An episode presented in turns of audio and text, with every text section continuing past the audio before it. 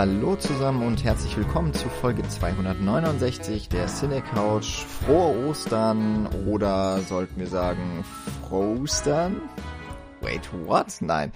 Ähm, ich sage erstmal Hallo. Und zwar Hallo Michi. Hallo. Hallo Nils. Hallo. Hallo Jan. oh, hallo. Ähm, ja, Frohstern klingt noch schlimmer. Das klingt Bisschen. wie eine, wie, wie Frozen. Schon, Naja. ja. Ähm, Let it go. Let it go. Ne, ne, ne, ne. Ich war das nicht. Ich weiß auch nicht, wer das war. Nils. Wie- Woher kommen diese Inter Interferenzen? Aber ähm, war jetzt überhaupt nicht, das wäre jetzt voll krass gewesen, hätte ich das so mir überlegt. Weil ich meine, Let It Go und Frozen wird ja auch so als Sinnbild fürs Outcoming so gesehen. Oder von vielen. Coming out. Oder, hä? Genau. Outcoming? Sagt man Outcoming? Egal. Ich musste gerade Ja, erstmal drüber nachdenken, ob das gemeint ist, woran ich denke. Ja, ja, ich meine das. Ich meine das Coming Out oder ich weiß nicht, ob man auch Outcoming sagen kann. Äh, Wie auch immer. Auf jeden Fall wurde ja Elsa so auch zu einer Art Galionsfigur für zumindest queer, möglicherweise eben auch generell die LGBTQ-Szene. LGBTQ Plus ist es jetzt, glaube ich. Ähm, und hey, kaum 15 Jahre jetzt vor unserer Aufnahme, habe ich zumindest so gelesen, ist der Film, den wir besprechen, in unserem Teil des Ostern-Podcasts Universums, Brokeback Mountain ja auch so etwas gewesen. ist so, dass äh, Homosexualität im Mainstream irgendwie angekommen ist und ziemlich Wellen geschlagen hat. Und krass schon 15 Jahre her ist das. Hm. Hm. Und eigentlich basiert der ganze Film ja auch auf einer Kurzgeschichte von einer Frau, dessen Namen ich mir nicht gemerkt habe. ähm, Annie und die Proulx oder so. Pro, ja, ja, ich weiß nicht, aus welchem Land sie kam, wie man das aussprechen soll. Ähm, die erschien, glaube ich, irgendwann Mitte der 90er, 95 oder so. Also, ähm, da war das wahrscheinlich noch nicht ganz so Mainstream. Naja, aber dann eben 2005, ja, zehn Jahre später Mainstream genug, dass Ang Lee das verfilmt hatte. Ja, ich habe dazu auch gelesen, dass diese Kurzgeschichte, also ich weiß ehrlich gesagt nicht, wie man diese Autorin ausspricht, also das eben war wahrscheinlich auch vollkommen falsch. Lest es nach auf Wikipedia, IMDb oder was auch immer, oder in den Credits des Films, dass wohl auch schon relativ schnell an einem Drehbuch gearbeitet wurde, also offensichtlich hat er schon so eine Reson irgendwo eine Resonanz gefunden bei ähm, Drehbuchautorinnen und äh, generell auch so ein bisschen zumindest bei Produzenten, aber es war dann wohl doch noch zu heikel, so eine, ja, diesen Tabubruch, ähm, den Westernhelden mit äh, Homosexualität zu paaren. Ähm, da hat es dann doch noch einige Jahre gebraucht. Und ich weiß nicht, ob es dann auch diesen Regisseur gebraucht hat, der da mit so einer gewissen Distanz, aber auch so einem Feingefühl rangehen konnte. Ist auf jeden Fall schon ziemlich, fand ich, ähm, eine ne sehr krasse und auch überraschende Notiz, dass doch das so, wohl schon so schnell angefasst wurde und dann eben doch so, ja, als heißes Eisen gesehen und erstmal nicht weiter verfolgt. Und das dann doch irgendwann wieder so aufgekommen ist. Ja.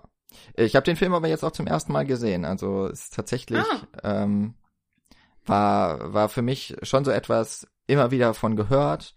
Ähm, lief ja, also der läuft ja auch mindestens einmal im Jahr gefühlt häufiger im Fernsehen, also auch noch zu einer Zeit, wo wir Fernsehen geschaut haben vielleicht.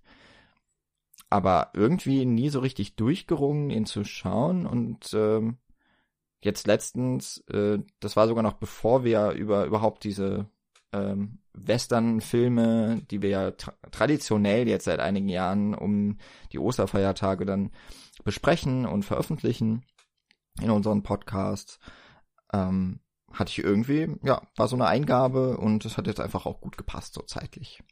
Hm. Ist, glaube ich, auch das erste Mal, dass wir jetzt einen Western besprechen, der jetzt wirklich mal aus dem Raster fällt. Also sonst hatten wir zwar mal Italo-Western oder ne, sowas in der Richtung, irgendwie gewisse Spielarten des Westerns, aber haben jetzt nie einen Film gehabt, der nur so lose mit den Motiven spielt. Und ich glaube, da ist Brokeback Mountain zumindest der Film, der am ehesten dann auch wieder aus diesem Genre-Korsett ein bisschen ausbricht. Aber ich glaube, das wird noch ganz spannend zu ähm, schauen, in welchen Punkten er vielleicht dem Genre entspricht und in welchen eben nicht. Ja, bei, bei mir war es übrigens ähm, das zweite Mal, dass ich den Film gesehen habe. Das erste Mal war ja schon länger her. Ich kann es tatsächlich nicht sagen. Ich weiß aber noch, dass bei der ersten Sichtung der Film bei mir echt nicht richtig hängen geblieben ist. Ich habe nicht so ganz verstanden, warum der so gute, also gute Kritiken schon, aber warum der so krassen Anklang gefunden, gefunden hatte.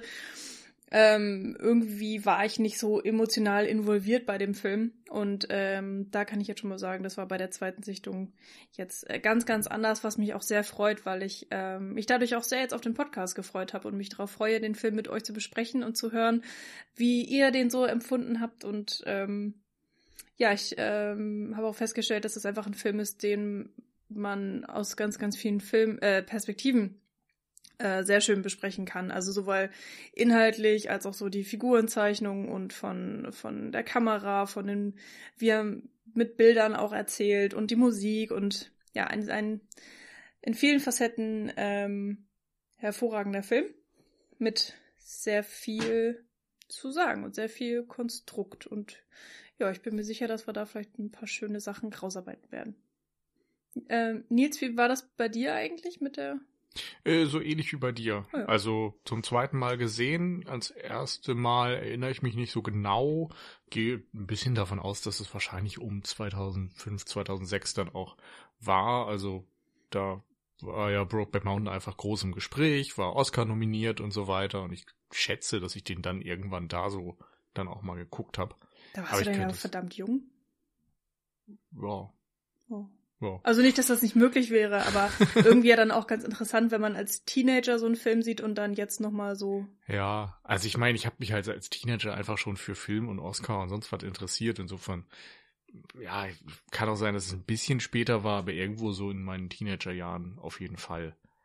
Einfach weil er halt gelobt wurde und so weiter und dann will man es auch mal sehen und können mir auch vorstellen, dass The Dark Knight mit Heath Ledger dann eine Rolle gespielt hat, dass man nochmal andere Heath Ledger Filme gucken wollte oder so, weiß ich jetzt nicht genau. Ähm, ja, zumindest war es auch so, dass ich den, glaube ich, gut fand, aber ein bisschen, zumindest in mein, meiner Erinnerung so abgespeichert habe, nach dem Motto klassisches Oscar-Drama. Also, ne, gute Darsteller, ein charakterfokussiertes Drama, sehr realistisch, sehr, ja, irgendwie mit so einer gewissen Anspruchshaltung oder einer gewissen Aussagekraft dem Thema gegenüber, aber da hatte ich jetzt vielleicht auch nicht der Film, der mich damals vom Hocker gerissen hat, weil er jetzt optisch so brillant ist oder so äh, schnell geschnitten und, und bunt und actionreich, sondern ja, er kommt ja doch sehr ruhig daher, ist ähm, ja, gibt sich irgendwie auch so betont realistisch in der Inszenierung. Also, ja, nicht so, nicht so viele gekünstelte Kamerafahrten und der ganze Kram. Und jetzt beim zweiten Mal, ja, können wir nachher gucken, was bei rauskommt. Jo. Ich würde noch ganz kurz einen äh, Schritt zurück machen, um das noch einmal äh, einmal zumindest noch hier hervorzuheben. Also das hier ist jetzt wieder ein Podcast im Rahmen des Ostern. Ähm, also es geht darum, dass wir auch gerne andere Podcaster, einige nenne ich jetzt gleich noch, ähm, dazu eingeladen haben, wieder auch mit uns zum ungefähr gleichen Zeitpunkt einen Westernfilm sich rauszugreifen oder auch mehrere und diese dann in ihrem Podcast zu besprechen. Und wir sind ganz froh, wir haben schon ein paar Rückmeldungen bekommen, dass der Spätfilm sich mit Red River, einem John Wayne Western, äh, beschäftigen wird. Die Wiederaufführung will auch mitmachen. Mal gucken, ob es Calamity Jane wird, den ich noch nicht kenne. Und der Enough Talk hat wohl auch jetzt so kurz vor uns äh, Fistful of Dollars, also eine Handvoll Dollar, damit auch wieder ein Italo-Western ähm, aufgezeichnet. Das heißt, da werdet ihr noch auch noch einiges an Material zum Hören bekommen. Ja, schauen wir mal, ob das alles so auch bis Karfreitag erscheint. Ansonsten hat man auch noch nach Ostern ein bisschen was. Ähm, genau. Ähm, Nils hat schon gesagt, wir haben es jetzt wahrscheinlich so mit dem Western zu tun, auch bei uns. Wir haben ja schon auch ein paar besprochen der sich wahrscheinlich am losesten mit so den Elementen befasst. Ich fände es ganz gut, wenn wir auch uns und vielleicht auch für die Hörerinnen da draußen nochmal so kurz ein bisschen hervorheben, zumindest äh, was denn für uns der typische Western ist und vielleicht kommen wir dann auch dann äh, darauf, wo sich Brokeback Mountain daran anschließt, beziehungsweise wie er vielleicht auch genau diese vor diese, diese Einstellungen, mit denen man in, in so einen Film reingeht, vielleicht auch zu, zunutze macht, um ganz bewusst damit zu spielen. Mhm. Ja, gute Frage. Wo fangen wir da am besten an? Also, ich erzähle sonst einfach mal, was ich über Western denke. Ähm, für mich ist das natürlich erstmal dieses uramerikanische Genre. Es geht um den Wilden Westen, um äh, Nordamerika im weitesten Sinne ähm, und die Erschließung auch irgendwie Nordamerikas. Für mich steht dabei immer im Vordergrund, dass einerseits dieses weite, unerschlossene Land ähm, bewohnt und besiedelt und irgendwie belebt wird und ähm, vielleicht auch diese dieser Einbruch der Zivilisation im Kontrast steht zum klassischen wilden Westen. Also ähm, du hast halt ganz viele Siedlungen, die abgeschnitten sind vom Rest des Landes. Insofern gibt es äh, keine große Möglichkeit, da jetzt irgendwie politische Dinge zu gestalten, weil einfach ne, keine Siedlung mit der nächsten verbunden ist, sondern alle sind so ihre kleinen ähm, Mikrokosmen. Und insofern wird dann das Gesetz eben auch von manchen Leuten die eigene Hand genommen und von anderen äh, über Sheriff-Stern und so weiter durchgesetzt, aber es ist eben nicht mehr so eine klassische demokratische Gewaltenteilung, äh, wie man sie heute kennt. Und ähm, dadurch gibt es natürlich dann verschiedene moralische Fragen und auch diverse Verbrechen, eine gewisse Härte des Lebens. Ähm, und darin finde ich, ähnelt das auch ein bisschen dem Gangsterfilm. Und ansonsten hast du natürlich einfach ganz viel klassische ähm, Figuren, die vor allem für mich auch einen Western ausmachen. Also so den Revolverheld und den Banditen und den, ja, Figurentypus Indianer. Eigentlich müsste man natürlich äh, amerikanischer Ureinwohner oder so sagen.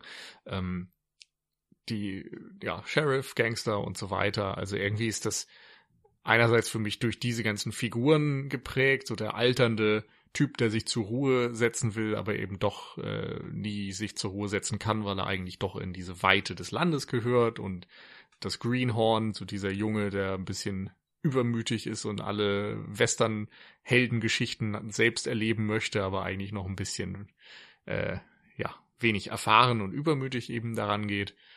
Und andererseits wenn man dann nochmal an diese kleinen Mikrokosmen, diese Ortschaften denkt, ist für mich eben noch ganz typisch, dass, äh, ja, diese, diese Westernstadt mit Saloon und Bordell und so weiter, so mit, mit gewissen Läden einfach und, und einem äh, Gefängnis und so weiter ausgestattet ist, was man einfach, sobald man an Western denkt, irgendwie im Kopf hat. Das muss man gar nicht beschreiben. Ne? Saloon mit Flügeltüren und so weiter, jeder kennt es irgendwie.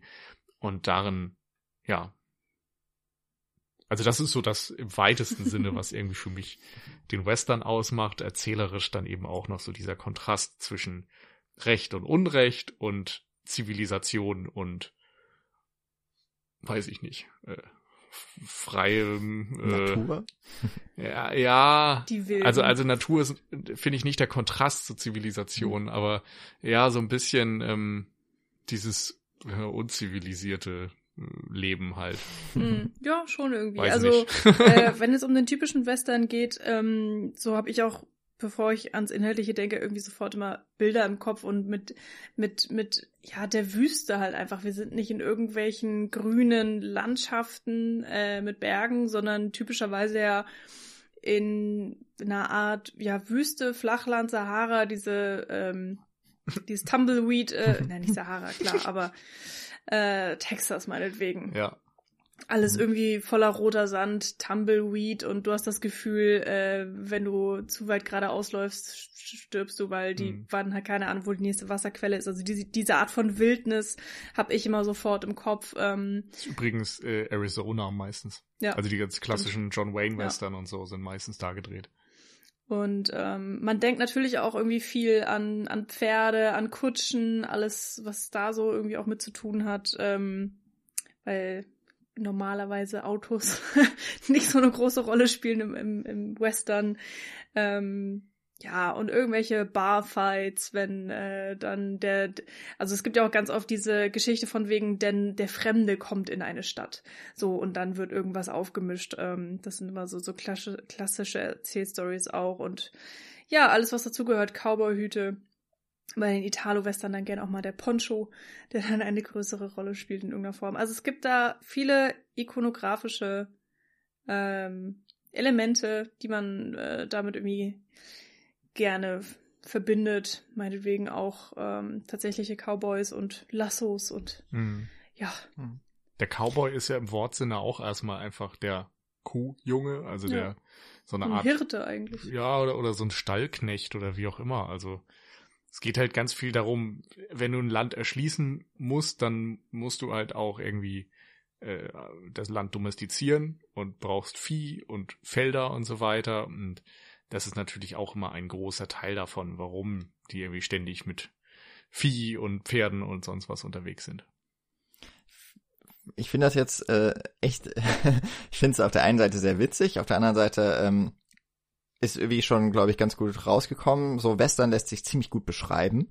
Ich denke auch, dass jeder ähm, äh, jetzt hier den, die oder der den Podcast hört, so gleich gewisse Bilder im Kopf hat, vielleicht auch einige, die ihr gerade genannt habt. Ich finde es äh, aber sehr amüsant, dass ihr eines der Elemente, das mir als allererstes einfällt, überhaupt nicht erwähnt habt, nämlich den Action-Aspekt, natürlich den Shootout, äh, Colts und Revolverhelden. Na, Revolverhelden ähm, habe ich, glaube ich, erwähnt, oder? Bei den klassischen Figuren. Kann gut Egal. sein, ja. aber so dieser, dieser klassische, die, die, äh, die Klimax äh, so des klassischen Western ist ja dann doch meistens, dass der Fremde oder der der Sheriff, wie auch immer, meinetwegen auch der Anti-Held am Ende gegen mindestens einen, aber gerne auch gegen eine Übermacht an Feinden sich dann noch im im Gunfight quasi beweisen muss und dort dann auch in aller Regel gewinnt. Aber ähm, witzigerweise ja auch genau die Sache ist, die in Brokeback Mountains überhaupt keine Rolle spielt. Also vielleicht wart ihr auch davon noch so ein bisschen, ich weiß nicht, so unterbewusst ein bisschen ähm, geleitet. Aber bei allem anderen äh, stimme ich euch einfach komplett zu. Es hat, ist für mich hat's noch so ähm, dieses diese raue Welt, also auch die Umgangsform so der Personen untereinander. Es ist auch eine ziemliche Männerdomäne also Frauen spielen selten. Also wir reden ja jetzt auch häufig dann, wir sagen ja auch ganz äh, häufig so klassische Erzählmuster, der klassische Held und sowas. Also reden wir auch, äh, wenn wir jetzt gerade hier vom Western reden, ganz häufig so aus Filmen, ich sag mal 50er bis 80er Jahre und die äh, neueren sowas wie oder dann den Spätwestern meinetwegen, wo schon ein bisschen mitgespielt wird. Aber in aller Regel sind die Cowboys oder Sheriffs und so weiter, auch die Banditen eher männlich ähm, wir haben auch diesen Helden, der oder Anti-Helden, der alleine unterwegs ist, ähm, der auch mit der Gesellschaft oder mit so Zivilisation häufig fremdelt und vielleicht auch deswegen so das Abenteuer sucht. Ähm, und genau, diese, dieses, dieses ungebändigte, die Wildnis, das, das, äh, ja, das, das äh, nicht befriedete oder wie Nils eben gesagt hat, auch so, äh, eben dann der Gegensatz wäre dann ja quasi das domestizierte Land. Das spielt irgendwie häufig auch so eine Rolle und ich habe beim Schauen dann von Brokeback Mountain auch wirklich ganz häufig so an diese Dinge gedacht und dann im Nachhinein bis ähm, eigentlich jetzt auch so kurz vorm Podcast und ich denke auch während des Podcasts werden meine Gedanken da immer wieder rumstreifen, äh, dass da tatsächlich mhm. vieles so eine richtig logische Entwicklung irgendwie ist, das und äh, es auf der einen Seite mich auch so ein bisschen verwundert vielleicht, dass dieser dieser Genre-Kontext, dieser Topos-Western generell ähm, nicht viel früher schon mit Homosexualität in Verbindung gebracht wurde, weil es für so vieles irgendwie eine total logische Antwort erscheint. Aber auf der anderen Seite, ähm, ich hatte auch anfangs schon mal dieses Wort Tabubruch erwähnt, was glaube ich auch in vielen dann wirklich kritischen äh, Stimmen zu dem Film ähm, auch häufig von irgendwelchen Gruppen, nicht selten, ähm, so von den von den äh, Kirchengemeinden ähm, oder eben wirklich eher konservativen Gruppierungen in Amerika vor allem auch, die das die diesen Film ja wirklich also auf als Angriff auf dieses auch uramerikanische Genre und vielleicht sogar ja ja es ist eigentlich so das älteste Filmgenre ja auch überhaupt ähm, dass dass der Film da auch ja so einen Nagel getroffen hat oder so einen Nerv eher getroffen hat ähm, wo wo sich dann wirklich die Leute wahnsinnig dran gerieben und gespalten haben. Ähm, ja aber auf der also das kann ich irgendwie auch nachvollziehen, aber auf der anderen Seite war es auch so ganz häufig, ah ja, also wirklich ein, ein, eine total starke Konsequenz, warum jetzt äh, der Held vielleicht alleine ist oder warum der Umgangston so rau ist unter den ganzen Menschen. Ähm, hm, und es ja auch häufig hier der Fall ist in dem Film. Finde ich tatsächlich total spannend, dass du das so siehst. Ich ähm, äh, freue mich drauf, was du dann da erzählst, was so deine Schlüsse waren, weil ähm, ich jetzt auch gerade so im Nachhinein noch merke, dass ich während der Sichtung da mal so gar nicht drauf geguckt habe. Also ich meine, mir war klar, wir besprechen diesen Film hier eben auch für den Ostern, O-Western, wie auch immer. Das äh, natürlich hat der Film Western-Aspekte, aber ich habe beim Sichten null drauf geachtet oder drüber nachgedacht, sondern ähm, mhm. mich dann vielleicht auch auf andere Sachen konzentriert. Aber also ohne, dass es jetzt großartig eine aktive Entscheidung mhm. war, ähm, trotzdem sehe ich natürlich da auch selber einige Aspekte. Ähm, hat für mich aber absolut keine Rolle gespielt. Mhm. Irgendwie. So. Ich glaube, ich habe die ganze Zeit diese Beziehung der beiden analysiert und, äh, hm. und die Bildsprache es, es liegt vielleicht auch daran, wie gesagt, ich habe den jetzt das erste Mal gesehen, dass das, was man mit diesem Film immer dann wieder verbindet, sind im Grunde, das ist ein Western und es geht um Homosexuelle. So, das, das sind die zwei Punkte, die man immer, wenn es um den Film Brokeback Mountain geht, äh, irgendwie entgegengeschleudert bekommt. Mhm. Und ich, ich glaube, glaub, deswegen war ich so, so vorweg schon ja, wie konditioniert darauf, auf ja. solche Aspekte irgendwie zu achten. Ich glaube, die Bezeichnung Gay Cowboys ist fast schon ein Meme mhm. geworden.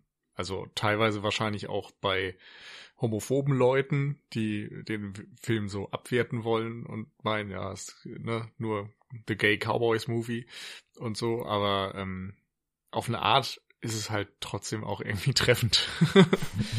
also, und ich, bei mir war es auf jeden Fall auch so, dadurch, dass wir beschlossen haben, diesen Film im, in unserer Reihe äh, über Western-Filme zu besprechen, war dann von Anfang an irgendwie klar, dann ist das ein Aspekt, auf den ich achte. Und dann konnte ich mich auch gar nicht so davon frei machen. Aber mir sind dann halt auch echt viele Dinge aufgefallen. Und ja, da kommen wir bestimmt gleich noch ein bisschen zu. Ähm, ganz spannend finde ich auf jeden Fall, bei allem, was wir so erzählt haben, wir haben irgendwie jetzt keine klassischen ähm, Plotstrukturen im Wesentlichen beschrieben, außer ne, so ein bisschen die Themen von Filmen oder sowas oder was dann vielleicht mal für eine Standardsituation drin mhm. ist, wie ein Shootout oder wie ein, ne, ein bisschen äh, Vieh treiben oder dies, das. Aber das ist jetzt nicht so der eine klassische Erzählstrang. Man könnte natürlich sagen, im klassischen Ding ist es so, da sind irgendwo die Guten und irgendwo die Verbrecher und dann müssen die Guten halt irgendwie die Verbrecher besiegen und manchmal sind diese Verbrecher halt einfach irgendwelche Cowboys und Gangster-Cowboys und Outlaws und manchmal sind es dann auch die vermeintlich bösen Ureinwohner oder wer auch immer und am Ende wird dann halt die Ordnung wieder hergestellt und so der, der, das Leben im Wilden Westen kann weitergehen. Aber das war halt auch nichts, was wir direkt erzählt haben und ich frage mich gerade so ein bisschen, äh, welcher Grund äh, oder welch, welchen Grund es dafür es gibt.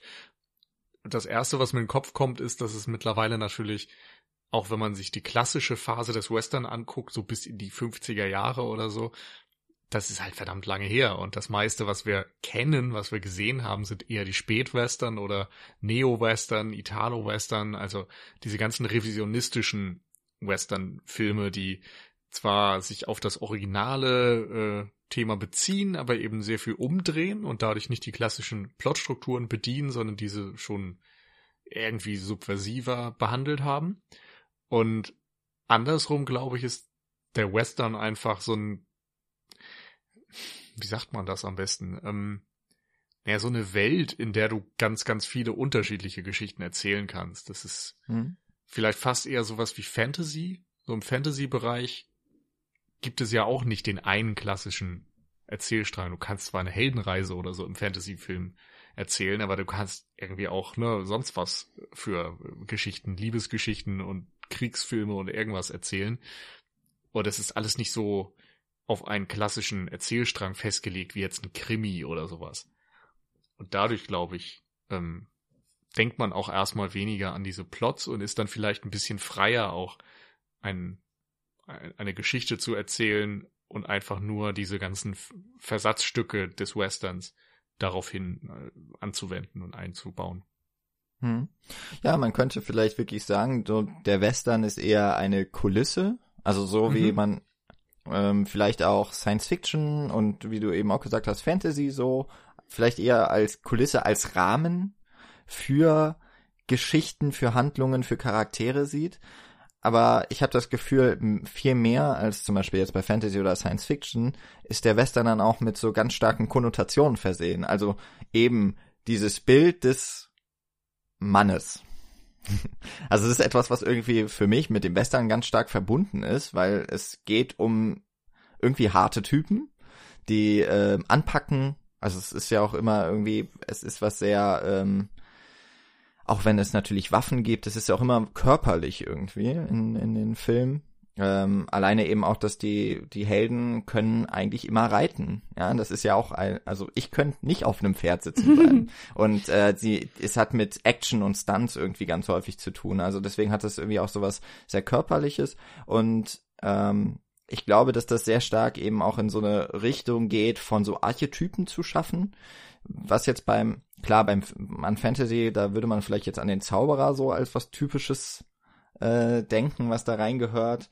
Und beim Science-Fiction-Film im ehesten an, vielleicht an Alien, aber das sind nicht so stark ähm, irgendwie gefasste Figuren, Schemen, sage ich jetzt mal, also so Stereotypen, wie man das vielleicht dann eher mit dem Western verbindet, oder? Wie, wie seht ihr das? Hm, ich würde zustimmen.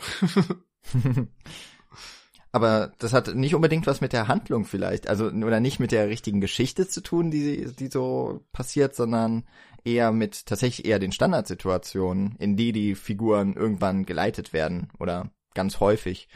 Aber wie man jetzt ja auch bei Brokeback Mountain sieht, ein Shootout gibt's so nicht. Haha, hm. man könnte aber einen witzigen, derben Witz draus machen. Lassen wir bleiben. Lassen wir bleiben, schneiden wir raus. ähm, ja, also ähm, ich denke auch, also der, der Western äh, bietet viele Freiheiten und jetzt hier bei Brokeback Mountain werden sich extrem viele Freiheiten genommen. Ähm, letztendlich, ich von meiner Seite aus denke immer noch die ganze Zeit so, ja, ist das denn wichtig? Ich weiß es nicht. Also, wie gesagt, ich bin gespannt, was ihr dazu sagt, aber äh, mhm. für mich steht halt der, der, der Aspekt des Westerns absolut im Hintergrund. Also bis auf so ein mhm. paar Motive natürlich, die, die sehr prägnant im Film sind, so nur mal als Beispiel ähm, der Kontrast von Zivilisation und Natur oder Stadt und Natur, so was da so sich so alles abspielt während des Films, aber das ist jetzt für mich tatsächlich auch nicht klassisch Western in dem Fall. Hm, doch, für mich schon. also wenn ich da zum Beispiel an The Searchers denke, von, äh, nee, nicht von John Wayne, aber mit John Wayne und von John Ford, ähm, da geht es ja um diesen klassischen John Wayne-Typus eigentlich, so ein äh, bärbeißiger Typ, ähm, der was wollte er noch? Wieder den, also seine Enkelin, Tochter, Nichte, Nichte oder? Irgendwas genau, wahrscheinlich ist die Nichte, äh, wird entführt und er versteift sich halt total darauf, dass er sie unbedingt retten will und ähm, steht ja dann am Ende immer im Türrahmen und tritt wieder aus mhm. dem Haus heraus und wie, eben wieder in die Wildnis hinein, weil er eben nicht domestiziert werden kann. Er ist eines dieser wilden Exemplare in Anführungszeichen, die eben nicht zu Hause sein können, die sich nicht zivilisieren können, die irgendwie so mit ihren Ecken und Kanten einfach in der Wildnis, in diesem klassischen wilden Westen bleiben müssen, weil sie sich sonst nicht zu Hause fühlen und dort nicht einfügen können das finde ich ist eines, eine der Interpretationen von The Searchers, die ganz wichtig ist. Und ähm, es gibt ja immer dieses fast schon Klischee eigentlich vom Cowboy, der am Ende des Films in den Sonnenuntergang reitet. Und warum reitet er in den Sonnenuntergang? Eben weil es wieder in die Wildnis ist, raus zur nächsten Geschichte. Also du, du lässt die äh, den Saloon und die ganze Stadt und so weiter hinter dir und reitest eben weiter und äh, guckst, was als nächstes kommt, welches nächste Abenteuer vielleicht auf dich wartet. Ähm, das finde ich ist eben ein ganz klassisches Zeichen dafür, dass diese Figuren irgendwie in die Wildnis, in die Natur gehören und nicht in, ins Heimische, ins zivilisierte Leben. Und dadurch, denke ich, ist da eine große Übereinstimmung mit Brokeback Mountain. Aber wir können ja vielleicht langsam mal ähm, zu diesem Film Brokeback Mountain kommen. ja, äh, also waren wir jemals weg von dem Film? wir haben den Weg geebnet. Genau. Würde ich sagen, ja. Ähm, also wollen wir erstmal kurz über die Personen hinter dem Film und dann einen kurzen Handlungsabriss machen? Mhm. Weil ich äh, finde, also wir, ein paar Leute haben wir schon genannt. Ähm, also Eng Lee als Regisseur, der hier schon fast, ich glaube schon fast zehn Jahre oder schon über zehn Jahre im westlichen Kino auch tätig ist. Ähm, hat ja, glaube ich, mit Sense and Sensibility dann ähm, so, ja, weiß gar nicht, ob es auch eine US-amerikanische Produktion war, auf jeden Fall UK. Ähm, und ähm, hat hier, glaube ich, schon den Hulk-Film hingelegt und sowas. Also war auch schon in einer Mainstream-Produktion mit drin. Also schon ein relativ großer Name auf jeden Fall zu diesem Zeitpunkt. Und äh, natürlich Crouching Tiger, Hidden Dragon, den wir auch schon mal besprochen haben. Auf der Cine Couch. Also irgendwie auch jemand, der sehr opulent und groß inszenieren kann. Und äh, hier jetzt aber sich eher wieder ja auf so ein Charakterdrama bezieht, mhm. ähm, wo er, glaube ich, so seine Anfänge gemacht hat, noch in im ich weiß gar nicht, was Hongkong? Oder, ich hätte jetzt Taiwan ja, getippt, aber ich bin genau. nicht ganz sicher. Ich weiß noch nicht, ob er dort auch die Filme gedreht hat oder ob das dann hm. ähm, in einem anderen, in China oder so war. Das, da bin ich mir jetzt nicht ganz sicher. Ähm, aber also offensichtlich jemand, der sich mit Dramen so auskennt. Und dann natürlich die beiden Hauptdarsteller. Ähm, Heath Ledger wurde schon genannt. Ähm, damals, genauso wie Jake Gyllenhaal, würde ich sagen, noch relativ am Anfang ihrer Karriere. Also haben schon so ihre Credits. Jack Gyllenhaal sicherlich so die große Rolle in Donnie Darko gehabt. Und äh, Heath Ledger einige Rollen, aber zum Beispiel zehn Dinge, die ich an ihr hasse, war irgendwie eher so der Sunny Boy, würde ich sagen. so beides irgendwie gefühlte Stars oder aufkommende Stars. Aber ähm, ich hatte, würde jetzt mal so nur beim, was ich so überflogen habe, sagen, sie hatten noch nicht so die richtig ähm, anspruchsvolle Rolle. Ähm, hm. Die, wo sie, ja, wobei Donnie Darko ist sicherlich eine anspruchsvolle Rolle, aber vielleicht war der Film auch, ich glaube, der ist ja auch erst sehr viel später so richtig zum Kultfilm geworden. Und hm. ähm, ja, nicht unbedingt später, aber es blieb eben irgendwie so ein kleiner Genre-Kultfilm. Also hm. mit großer Fanschar, aber gerade wenn du jetzt an ähm, dieses große Hollywood-System denkst, dann hatte er wahrscheinlich noch keine großen Dramen oder mit bedeutenden Regisseuren und Studios zusammengearbeitet. Hm. Ja, und nur, nur weil ich das jetzt hier nochmal gerade vor mir habe, ne, im gleichen Jahr hat dann Jake Gyllenhaal Jarhead gemacht und äh, dann als nächsten Film 2007 Zodiac, da war auf einmal so wirklich ähm, in ja in so großen Rollen auch, dann auf jeden Fall Hauptdarsteller natürlich. Und das sind halt auch äh, vollkommen ernst, ernste Themen, die ja dann immer behandelt werden und auch sehr, ähm, ja, da hat er wirklich auch eine größere Bandbreite einfach zeigen müssen. Und bei Heath Ledger ist, ist da natürlich auch äh, einige, ich glaube drei Jahre später war dann Dark Knight, also dann mit dem Joker natürlich. Ähm, und dann ging es ja leider auch gar nicht mehr so viel weiter. Mm und dann haben wir noch die zwei ähm, Nebendarstellerinnen, die ich vor allem erwähnen wollte, nämlich Michelle Williams als Alma, die dann die Ehefrau von Ennis, also von Heath Ledgers Charakter ist, und Anne Hathaway als, ja, auch noch total jung irgendwie. Ich war sehr überrascht, als ich sie dann gesehen habe. ähm, die dann mit Jake Gyllenhaal eine Ehe begründet. Ähm, also heutzutage würde man auf jeden Fall sagen, riesige Namen. mhm. Und äh, merkt man auch einfach, das ist schon ein Film mit Mass Appeal so. Also Ja. der, das ist ein großer Film gewesen und entsprechend ich, ähm, dann auch noch mit den, ich glaube, elf Oscar-Nominierungen und sowas. Also als er dann ähm, auch sich so langsam, als er so ausgerollt ist in den Kinos, hat er äh, Premiere in Venedig gefeiert und dort, glaube ich, auch den Hauptpreis gewonnen. Also das, das war schon etwas, das, der kam so in die, in die Filmwelt und hat sofort einen Fußabdruck hinterlassen. Hm. Und das mit der Geschichte, die jetzt einer von euch ausbreitet. Okay. Dann, ähm, genau, beginnt der Film mit ähm, den beiden Cowboys, Ennis, gespielt von eben Heath Ledger, und äh, Jack, gespielt von Jack Gyllenhaal, die beide einen Winter, glaube ich, ähm, auf dem titelgebenden Brokeback Mountain verbringen sollen als Cowboys. Sie sollen Aber es Schafe. ist Sommer. Also Stimmt, es hieß Sommer. bis zum August und Ja. dann äh, Ein gehen sie Sommer. Juli wieder runter. Ich Aber, war gerade verwirrt, weil da halt auch noch Stürme und Schnee und sonst was ist, aber das liegt wohl an der Höhenlage. Ähm, genau, es ist ein Sommer auf dem Brokeback Mountain. Sie sollen dort Schafe hüten zu zweit. Ähm, einer soll auch immer bei den Schafen schlafen, also eigentlich keinen Kontakt und so weiter oder nur sehr wenig. Und ähm, ja, die für diesen Job unterschreiben sie, fahren zum Brokeback Mountain und ähm, genau, Jahr ist noch wichtig, 1963 ist das, also schon deutlich nach den klassischen Western-Zeiten. Ähm, und dort verlieben die sich, die beiden, nach und nach, ähm, gehen, nachdem der Job vorbei ist, dann wieder auseinander, ähm, beschließen jetzt auch in dem Sinne sich nicht wiederzusehen oder nicht explizit darum bemühen, äh, sich wiederzusehen. Also es gibt keinen Adressaustausch oder einen Treffpunkt oder was auch immer. Ähm, aber sie bekommen dann eben nach und nach doch über die Jahre immer wieder Kontakt. Ähm, Heath Ledger heiratet eben äh, Michelle Williams und bekommt zwei Töchter mit ihr. Jake Gyllenhaal heiratet Anne Hathaway und bekommt einen kleinen Sohn.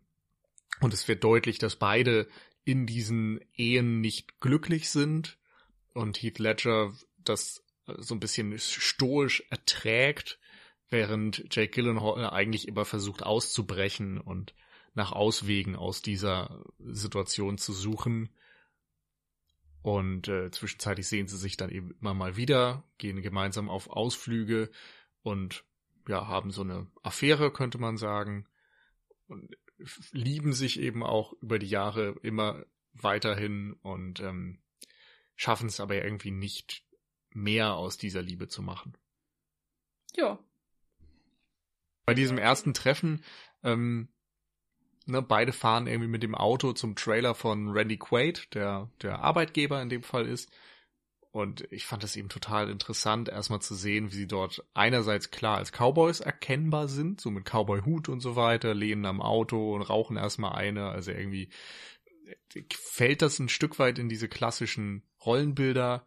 Der schweigsame äh, Cowboy ist auch sowas, was wir spätestens seit Clint Eastwood kennen. Ähm, und sie stehen da halt einfach, nehmen keinen Kontakt auf. Und es fühlte sich erstmal total merkwürdig an. Ähm, und sagt dann, finde ich, erst vor allem in der Nachbetrachtung viel über die aus, weil sie, also Heath Ledgers Figur sowieso irgendwie nicht in der Lage ist, aus sich rauszukommen, mit anderen zu kommunizieren. Er ist so extrem in sich gekehrt und schweigsam und ähm, schafft das eben erst nach und nach aus dieser Hülle ein bisschen auszubrechen. Und dafür fand ich das sehr gut verdeutlichend. Auch, dass sie sich dann erst namentlich vorstellen, nachdem sie im Trailer waren gemeinsam und die Jobbeschreibung und so weiter bekommen haben. Hm. Ja, ich finde, das ist auch eine sehr interessante äh, Anfangsszene, weil man das natürlich auch so überhaupt nicht gewohnt ist. Also wenn man den Film anfängt, selbst wenn man jetzt weiß, wo es hinläuft oder, oder eben nicht, ähm, man geht davon aus, da sind zwei Leute mit demselben Zweck vor Ort, da stellt man sich vor.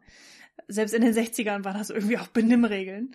Ähm, ich bin mir auch nicht so ganz schlüssig, was das jetzt letztendlich bedeuten soll, ob das ähm, jetzt auch eine äh, so ein bisschen Thematik anspielt im Sinne von ähm, verhärtete Mas oder oder äh, auch negativ gesehene Maskulinität, also dieses von wegen so Also ich finde bei, Abstand halten. bei Heath Ledger, finde ich, ist das ganz klar so. Bei Jake Gyllenhaal würde ich, würde ich das nicht sagen. Hm. Also, der, aber das ist eben was, das kommt eigentlich erst im Verlauf des Films mehr. Hm. Ja, es ist nur der erste Moment. Schön an der Szene noch der Blick in den Rückspiegel, wo Mhm. dann eben doch klar wird, so diese Trennung ist äh, vielleicht doch mehr Schein, so irgendwie ist da schon Interesse am anderen. Hä? Der Äh, Jake Gyllenhaal sieht in den Rückspiegel, ich glaube, er rasiert sich Ja. dort auch und betrachtet Heath Ledger. Ach so. Ah, okay. Also, ähm, äh, wenn man noch mal ein bisschen nach vorne geht, fand ich ja Mhm. auch schon einfach interessant, wie die Figuren zum Punkt kommen, weil äh, Jake Gyllenhaal ja ähm, mit seinem eigenen Pickup anreist und das ist schon äh, ein sehr abgefranstes Ding und und äh, der macht komische Geräusche und fällt fast auseinander. Also man merkt da schon, ah, okay, die Jungs haben auch einfach nicht so viel Geld. Ähm, also sie brauchen auch irgendwie dringend diesen Job vielleicht, beziehungsweise es kommt, es wird auf jeden Fall deutlich gemacht, ähm, ja, was für einen Status die so ein bisschen haben, wo sie vielleicht auch herkommen. Ähm, so Pickup ist dann auch tendenziell eher so ein Auto, was man auf dem Land braucht. Äh, also nimmt man da vielleicht auch an, okay, die, die sind dann irgendwie auch auf dem Land aufgewachsen. Äh, Oder Jake Gyllenhaal, nee, Gott, wie heißt er nochmal? Die Figur? Jack. Jack. Ah ja, okay, nicht Jake. Okay. Jack, Also Jack, Jack Twist. Äh, vielleicht eher auch so auf dem Land aufgewachsen. Später erfahren wir das dann ja auch, dass es eben so war. Und Ennis ähm, ist sogar noch irgendwie schlimmer dran, weil er mit dem Bus kommt. Ähm, jetzt weiß ich auch überhaupt nicht, ob das eine lange Fahrt war oder nicht, ist auch überhaupt nicht wichtig, aber ich finde, so, da wird schon mit sehr einfachen Mitteln irgendwie ganz gut was über die Figuren ausgesagt, ähm, innerhalb dieser ersten paar Minuten im Film. Ähm, und äh, vor allen Dingen natürlich auch, wenn man das dann zum Ende des Films hin betrachtet, was für eine Entwicklung im Geldtechnischen, sage ich jetzt mal, Jack gemacht hat, der dann ja irgendwann die richtig teuren, äh, neuesten Modelle des Pickups fährt und äh, Ennis ist froh, wenn er sozusagen überhaupt irgendwas Fahrbares unterm Hintern hat. Also der, der, ähm, da wird auch deutlich gemacht, so Ennis kommt einfach nie wirklich aus dieser Situation heraus. Er ist, er ist immer der arme Farmerjunge und wird es auch mal bleiben. Und äh, Jack macht sich so ein bisschen was mehr aus seinem Leben sozusagen. Das besser oder schlechter ist, da kommen wir bestimmt, oder ob das überhaupt irgendeine Konnotation hat, äh, sei mal dahingestellt, beziehungsweise äh, kommen wir ja dann vielleicht auch nachher noch so ein bisschen drauf. Aber das ist mir auf jeden Fall auch aufgefallen am, am Anfang des Films.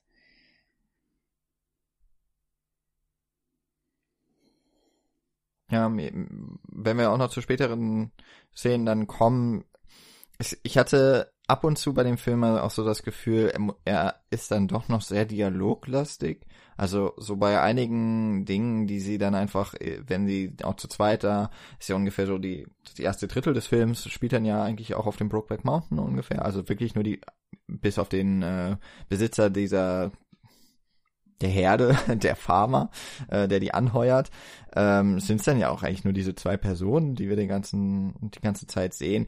Und ähm, da war mir dann manchmal ein bisschen zu viel Charakteristik so im Dialog, aber man merkt dann eben doch auch schon relativ schnell, auch schon an dieser Szene und wie du es eben auch ähm, erwähnt hast, Michi, so am, am einfach nur am Auto, auch sowas uramerikanisches natürlich.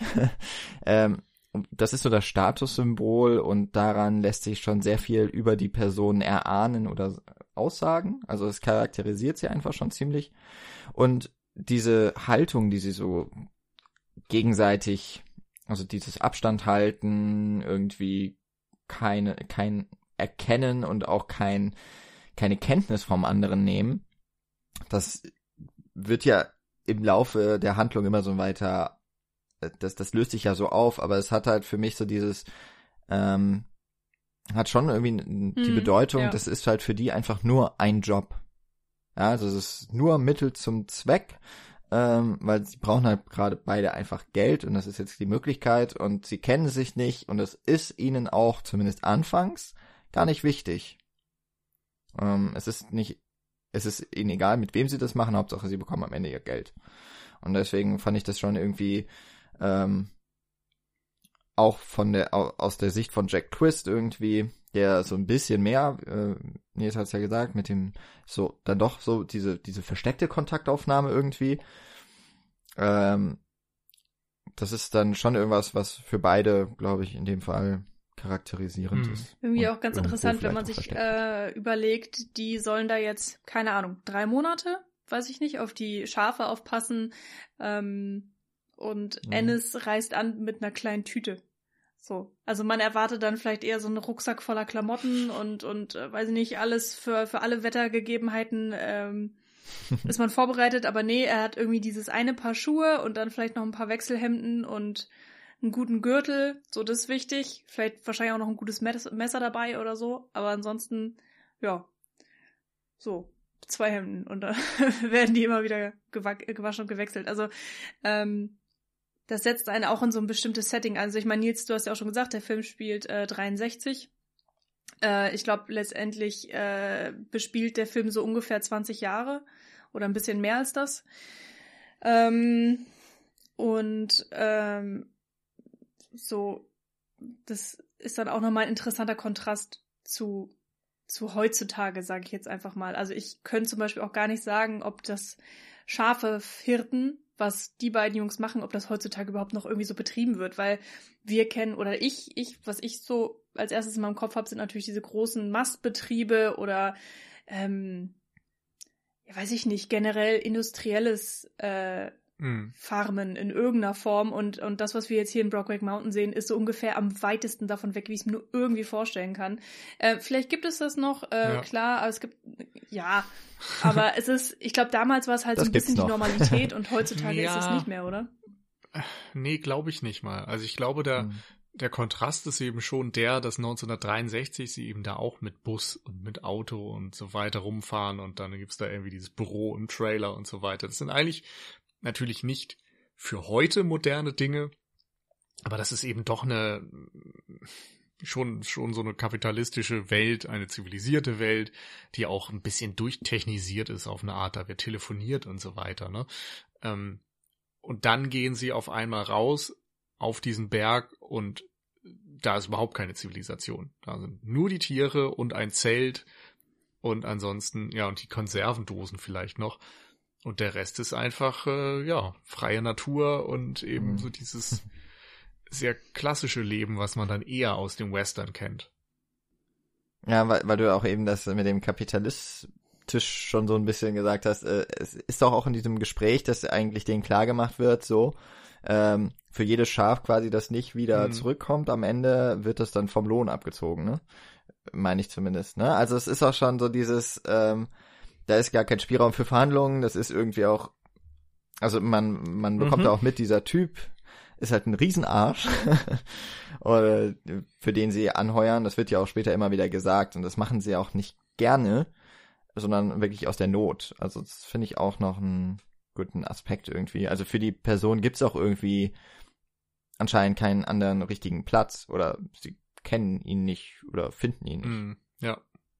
Also auch Und ich glaube, das wiederum ist aber fast auch was, was es früher gab, oder? Also bei den Western-Helden ist es ja auch so, oder bei den Western-Figuren, dass ähm, diejenigen, die eben keine Farm haben, die mhm. dadurch sich nicht selbst versorgen können, irgendwie darauf angewiesen sind, mhm. irgendwo ihr Glück zu suchen. Und dann heuern sie eben entweder bei einer Bande an oder sie versuchen weiß ich nicht, als Goldsucher irgendwas zu machen oder halt irgendwo irgendeinen Job zu landen. und ob das dann eben ist, äh, dass man da irgendwo Schafe hütet und so weiter oder ob man irgendwo hingeht und keine Ahnung, irgendwas liefert. Ich weiß es nicht. Es gibt ja unterschiedliche Möglichkeiten, auch äh, sich als, äh, äh, wie heißt denn das, Deputy oder so zu verdingen. Aber die meisten hatten ja einfach ähm, kein Eigentum und waren deshalb so ein bisschen auf sich selbst gestellt. Ja, wobei, wo jetzt vielleicht dann, wenn wir noch gerade so äh, Unterschied oder oder ähm, Ähnlichkeiten zum typischen Western, ich habe das Gefühl, wenn es sonst so diese auch einfachen Aufgaben gibt, von denen man ja auch äh, selber in Red Dead Redemption zum Beispiel sehr viele unternehmen konnte, ähm, ist doch diese Aufgabe, Schafe zu hüten, wahnsinnig unspektakulär für einen Film häufig ist es dann ja eher mhm. so, hier treibt meine Herde von Punkt A zu Punkt B und ne, dann sind da irgendwie die äh, Native Americans dazwischen ja, oder hier sind's dann, äh, irgendwelche. Hier sind's die chilenischen äh, Schafhirten, natürlich mit denen es dann eigentlich gar keinen richtigen Konflikt gibt. Genau. Genau. Also es ist auch irgendwie so, äh, es ist ja auch sowas Stagnierendes irgendwie. Ne? Also geht halt auf diesen Berg hoch und dann geht ihr so den Berg einmal quasi rum. Oder ihr, ihr grast, äh, lasst halt überall mal grasen und passt drauf auf, dass keine Schafe gerissen werden. Also ist auch irgendwie eine selten, ich sag jetzt einfach mal eine ungewöhnliche Aufgabe für Filmhelden. Mm. Ja, das da wollte ich gerade drüber hinaus, weil äh, so es gibt keine wirklichen Heldentaten hier. Also es gibt niemanden, der großartig gerettet werden muss oder der Schurke, der bekämpft werden muss um 12 Uhr mittags am besten oder so. Ähm, oder ein, ein, ein Sheriff, der sich beweisen muss, keine Ahnung. Also es gibt ja so viele gut-böse Konstellationen im, im normalen oder im klassischen Western, an die man irgendwie sehr schnell denkt. Und das haben wir alles nicht. Also selbst Aguirre oder wie auch Aguirre. immer, der Typ da, der, der, das ist ein Arsch und man denkt sich so, ey du Idiot, ne? Ähm, weiß ich nicht. Aber er ist im, einfach auch halt der Typ, der einen Job hat und friss oder stirb, entweder nimmst es oder lässt es halt, aber dann bist du auch weit unter der Armutsgrenze. Ähm, und das war's dann irgendwie auch. Das ist auch so eine, so eine, so eine Front, gegen die beide tatsächlich nicht ankommen, letztendlich. Ähm, ja, und deswegen äh, war für mich auch die erste halbe Stunde des Films so ein bisschen so die Frage, wo geht, was ist jetzt hier so, ne? Also ich meine, ich wusste natürlich, wo es hingeht, Hm. aber man, man denkt sich schon so, soll man jetzt ernsthaft einfach den zwei Stunden lang Leute beim Campen be also beobachten? Nicht, es ist, äh, es ist auf jeden Fall interessant, also es hat irgendwie Spaß gemacht zuzugucken und ähm, irgendwann wird ja auch diese Freundschaft, Freundschaft zwischen den beiden äh, ein immer äh, größerer Punkt im Film auch, aber ähm, äh, also wenn du jetzt jemandem erzählen würdest, oh, ich gucke einen Western und der ist, das ist so gut und da sind zwei Leute und die gehen auf den Berg Campen. und und äh, und dann essen sie Bohnen und dann essen sie nochmal Bohnen, weil sie nichts anderes haben außer Bohnen und dann weiß ich nicht, setzen sie ihr Camp um. Also da würdest du auch erstmal denken so ja, gut, was ist jetzt hier das Spannende und das finde ich irgendwie toll, dass da ähm, mh, so jetzt rückblickend betrachtet einfach von vornherein einfach nicht die klassischen Sachen bedient werden und es ist, es funktioniert trotzdem, es ist sp- spannend, ja irgendwie auch schon. Ähm, und ja, man bleibt halt dran. Also ich, ich wollte dann auch sehr schnell wissen, wie sich das alles entwickelt, wie es weitergeht und so weiter. Ähm, ohne dass man jetzt diese großen Kämpfe hat zwischen Gut und Böse und Mhm. oh, die Gerechtigkeit muss wieder hergestellt werden und also ja, ich glaube, da sind wir halt wieder an dem Punkt, dass ähm, die Figuren und diese Natur-Zivilisation-Dichotomie, äh, dass das beides irgendwie dem Western-Genre entlehnt wurde, aber eben keinerlei Plot. Sondern Mhm. der Plot ist ein völlig anderer. Genau. Genau, das hatten wir jetzt auch schon mehrfach angesprochen mit äh, Natur und Zivilisation. Wollen wir da jetzt einfach mal mehr drauf eingehen? Oder lieber mit einer Szene weitermachen? Ich glaube, das kommt jetzt mit der nächsten Szene unweigerlich. das äh, quasi dieses wilde und äh, es ist ja auch der tatsächlich Untertitel, den ich äh, auch jetzt äh, erst ganz kurz vom Podcast auf dem Plakat da entdeckt habe. Love is a force of nature. Also äh, kommen wir doch mal zur Liebe. ich glaube, das war die Genau. nächste Szene, die du vorstellen wolltest, Nils, oder? Ja, genau. Ähm, das ist ja, also wir haben sie bei der Arbeit gesehen, wir haben so eine gewisse Annäherung in Sachen Dialog vielleicht bei den beiden erleben können. Und dann äh, kommt es echt wie so ein, ja, fast aus dem Nichts, fand ich. Ähm, es gibt einen Sturm, es ist kalt und trotzdem schläft Ennis draußen und ähm, irgendwann sagt dann halt äh, Jack, jetzt komm halt rein, deine Zähne klappern und so weiter. Er betritt das Zelt und im Grunde in dem Moment fliegen schon fast die Funken. Und ähm, ja, sie fallen ein bisschen übereinander her. Ja, Ja. beziehungsweise, also was ich da so spannend fand, ist, dass Jack eben äh, den ersten Schritt macht. Also das Mhm. macht er sowieso eigentlich ähm, fast immer im, im ganzen Film. Das stimmt. Ist er immer so derjenige, der ein bisschen, also der traut sich ein bisschen mehr. Er äh, Er weiß, was er will. Ja, genau. Und, und ähm, ja, ich weiß auch nicht. Ich selbstbewusster, keine Ahnung, kann man, finde ich, äh, schwer zu, zu, zu analysieren, aber hier ist es ja eben auch so, dass, ähm, obwohl jetzt auch mir als Zuschauerin keinerlei deutliche äh, Hinweise gegeben wurden, dass da die Funken fliegen zwischen den beiden. Also es, ich habe wirklich versucht drauf zu achten. Es gibt mhm. kaum irgendwelche Hinweise. Man hat halt das Gefühl, ja, die verstehen sich mittlerweile ganz gut. Die sind halt irgendwie Arbeitspartner, äh, die verbringen natürlich auch irgendwie dann äh, die meiste Zeit miteinander. Ansonsten ist da ja auch keine andere Seele. Die sind wirklich komplett zu zweit auf sich allein gestellt. Ähm, hat natürlich dann auch so einen gewissen Faktor von wegen, ähm, wir, wir achten gegenseitig auf unsere Sicherheit. Ähm, wenn der eine stirbt, dann ist es vielleicht für den anderen irgendwie auch äh, schlecht. Also so eine so eine gewisse ähm, Zweckdienlichkeit oder? Ja, so so eine also mehr als nur Freundschaft, sondern auch so ein bisschen natürlich so ein professionelles Zusammenarbeiten. Also da kommen so. irgendwie viele, viele verschiedene Aspekte mit, mit rein, die die dann so über die Zeit äh, ein bisschen freundlicher werden lässt miteinander. Aber es gab ja sogar auch diese eine Szene, wo Ennis sich mal auszieht, um sich im Camp zu waschen, weil er gerade mit den Schafen irgendwie unterwegs mhm. war. Und ähm, wir sehen im Vordergrund Jack, der ähm, starr geradeaus guckt. Also er guckt nicht zu Ennis, er guckt einfach starr irgendwo anders hin. Oder starr weiß ich gar nicht, aber. Ja, doch, es wirkt schon so, als würde er sich extra dafür zu zwingen. Ja, ah, das finde ich so schwierig. Also man, ähm, dadurch, dass ich natürlich dann wusste, worauf es hinausgeht, also ich weiß nicht, Jan, vielleicht war das ja bei dir nochmal anders, aber ich habe die ganze Zeit gewartet, so, na, guckt er jetzt rüber, guckt er irgendwann mal, guckt er? so, aber er tut's halt nicht. Und dann endet die Szene einfach, oder, oder das Bild mhm. auf jeden Fall. Und, und ähm, vielleicht ist da ja nach, nach äh, ja auch was passiert, aber das, das wäre merkwürdig, das zu erzählen. Aber ähm, ja, und dann hat man auf einmal diese, diese Sexszene. Also das, also für mich kam es auch sehr unvermittelt, ähm, was ich extrem spannend fand. Hm. Oder Jan, hast, hast du das anders gesehen? Hattest, hattest, gab's für dich Hinweise? Oh Gott, das ist jetzt schwierig zu sagen. Also es ist halt auch so, ich habe ja den Film nicht unbefleckt gesehen. Also ich wusste ja auch, worauf es hinausläuft. Ich bin mir jetzt aber auch nicht ganz sicher, ob ich darauf extra geachtet hätte.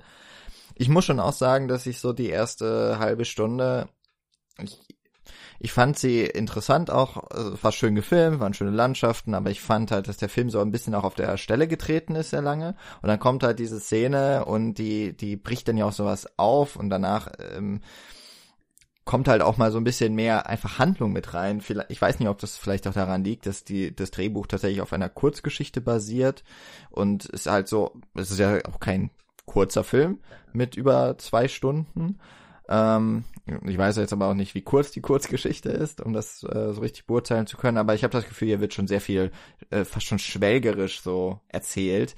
Ähm, aber jetzt zum Beispiel bei dieser Szene auch an dem Fluss schon, wo es sich ja vielleicht auch ein wenig andeutet. Ich kann jetzt nicht mehr genau sagen, wie ich den Blick von Jake Gyllenhaal oder von Jack dann eben gedeutet habe, aber allein natürlich die Art und Weise, wie der Filmemacher mit dieser Kameraperspektive mit uns, dem Zuschauerinnen, äh, spielt, sagt halt schon sehr viel aus. Dass eben wir gegen den Blick von Jack ähm, in der Unschärfe den nackten Heath Ledger sehen. Also das hätte man, also entweder zeigt man ja so eine Szene sowieso überhaupt nicht, wenn man sie nicht braucht, aber gerade auch dadurch, dass sie, dass sie so gefilmt wird, dass wir beide im Bild haben, dass das eine Weile anhält, dass wo der Fokus liegt, nämlich auf dem Gesicht von Jack. Das ähm, hat dann ja auch schon sehr viel Bedeutung einfach aufgeladen. Ähm, und dann bei der Sexszene ist vielleicht noch ganz wichtig, dass sie ja auch betrunken sind. Und äh, die, das ist auch die erste Nacht ist, die sie gemeinsam sowieso am Camp verbringen, weil ja normalerweise sie sich immer aufteilen. Der eine ist im Camp, der die andere Person bei den Schafen und schläft auch dort. Und durch zum einen den Sturm und weil Heath Ledger äh, oder Ennis so, weil Ennis so betrunken ist, reitet er ja nicht wieder aus. Um, ähm, und dass sie sich dann so näher kommen, ja auch. Ich fand schon, ich fand schon interessant, dass du auch gesagt hast, Nils, dass du sofort die Funken irgendwie sprühen, weil es hat ja auch so eine richtige, also ich habe tatsächlich nicht gewusst, wie sich die Szene entwickelt, weil ähm, als er dann so widerwillig reinkommt, dann legt ja Jack die, den Arm um Ennis. Mhm. Und dann springen sie ja so auf und man hat das Gefühl, okay, jetzt gehen sie sich entweder an die Gurgel oder sie raufen sich zusammen, was sie dann mhm. ja irgendwie auch tun, aber es hat dann auch, so wie es halt angedeutet wird, ist es dann ja äh, sehr impulsiv. Es bricht so richtig aus auch äh, Ennis raus. Das merkt man ja irgendwie auch. Und Ja. deswegen ist da auch dieses Gefühl tatsächlich, ähm, entweder kommt es jetzt gleich zum Mord und Totschlag oder zu, zum Sex. Mm, Ja, genau. Es muss irgendeine Art von Entladung irgendwie äh, folgen für diese riesen Anspannung, die in dem Moment da ist. Und ich glaube, das war es, was ich sagen wollte. Also dieses Hm. Funken sprühen, das, das trifft es nicht. Äh, Was ich sagen wollte damit ist halt, dass es nicht so eine zögerliche Annäherung ist, wie Mhm. man es vielleicht erwarten könnte, wenn, also ich weiß auch nicht, es wirkt halt so, als ähm, hätte zumindest Ennis jetzt auch der Film, ich glaube, der erzählt es nicht, aber es wirkt so, als hätte er jetzt keine ähm, homosexuellen Beziehungen vorher gehabt. Mhm. Und insofern könnte man vielleicht erwarten, dass es sich alles ein bisschen zögerlicher entwickelt, dass er sich so vortastet, vielleicht erst einen Kuss und so weiter, so wie, wie man es vielleicht in anderen Filmen auch äh, sieht, wenn sich Menschen verlieben und kennenlernen und so weiter. Aber hier ist es irgendwie so dieser, ja, diese plötzliche Entladung und das muss irgendwie raus und es überkommt sie so ein bisschen. Mhm.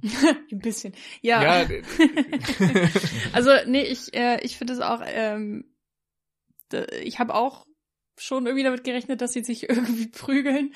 Also das, ähm, man sieht ja auch diese, diese angespannten Arme, dieses äh, auch von von Ennis, man weiß nicht, hält der Jack jetzt gerade auf Abstand oder hält er sein, zieht er ihn näher ran? Also es ist so total schwer ähm, äh, rauszufinden, ähm, so äh, in, in, in diesen Bruchteilen von Sekunden, was will er jetzt eigentlich? Und ich glaube, das ist halt genau dieser Zwiespalt, den er selbst natürlich auch mit sich hat. Er weiß eigentlich auch gar nicht, was er will, beziehungsweise ähm, er will dem nicht nachgeben. Er traut sich vielleicht auch nicht. Ähm, also ähm, und dementsprechend ist es eh auch so wichtig, dass Jack nicht locker lässt. Also dass er, Mhm. äh, er sich, er ist, Jack ist sich einfach knallhart sicher so. Wir wollen das beide. Ähm, wir wir machen das jetzt so. Es ist, ist das Richtige in diesem Moment und es ist mir scheißegal, was andere denken sozusagen. Und ich glaube, ohne diese Sicherheit und dieses, äh, diese Sturheit, die er da mitbringt, ähm, wäre Ennis natürlich auch nie im Leben aus sich rausgekommen, weil im Laufe des Films ähm, hört man dann ja auch immer mehr von Mhm. seiner, ähm, von seiner Erziehung, von, von dieser einen schrecklichen Geschichte, die er da als Junge erlebt hat, von seinem homophoben äh, Vater oder ganzen Stadt ähm, und so weiter und so fort. Und das sind natürlich äh, Ängste und, und Zweifel und Verunsicherungen, die sind so verwurzelt in ihm drin, also die machen ihn aus. Und deswegen ist er Mhm. ja auch so ein schweigsamer, zurückgezogener Typ, weil er sein ganzes Leben schon ähm, mit sich selbst zu kämpfen hat, beziehungsweise sich selbst komplett verstecken muss. Und Jack zwingt ihn jetzt, sich selbst zu zeigen. Und das ist irgendwie sehr interessant gemacht, dass es dann wirklich dieses Impulsive ist, so von 0 auf 100 und Ja. äh, fast schon irgendwie gewalttätig ähm, und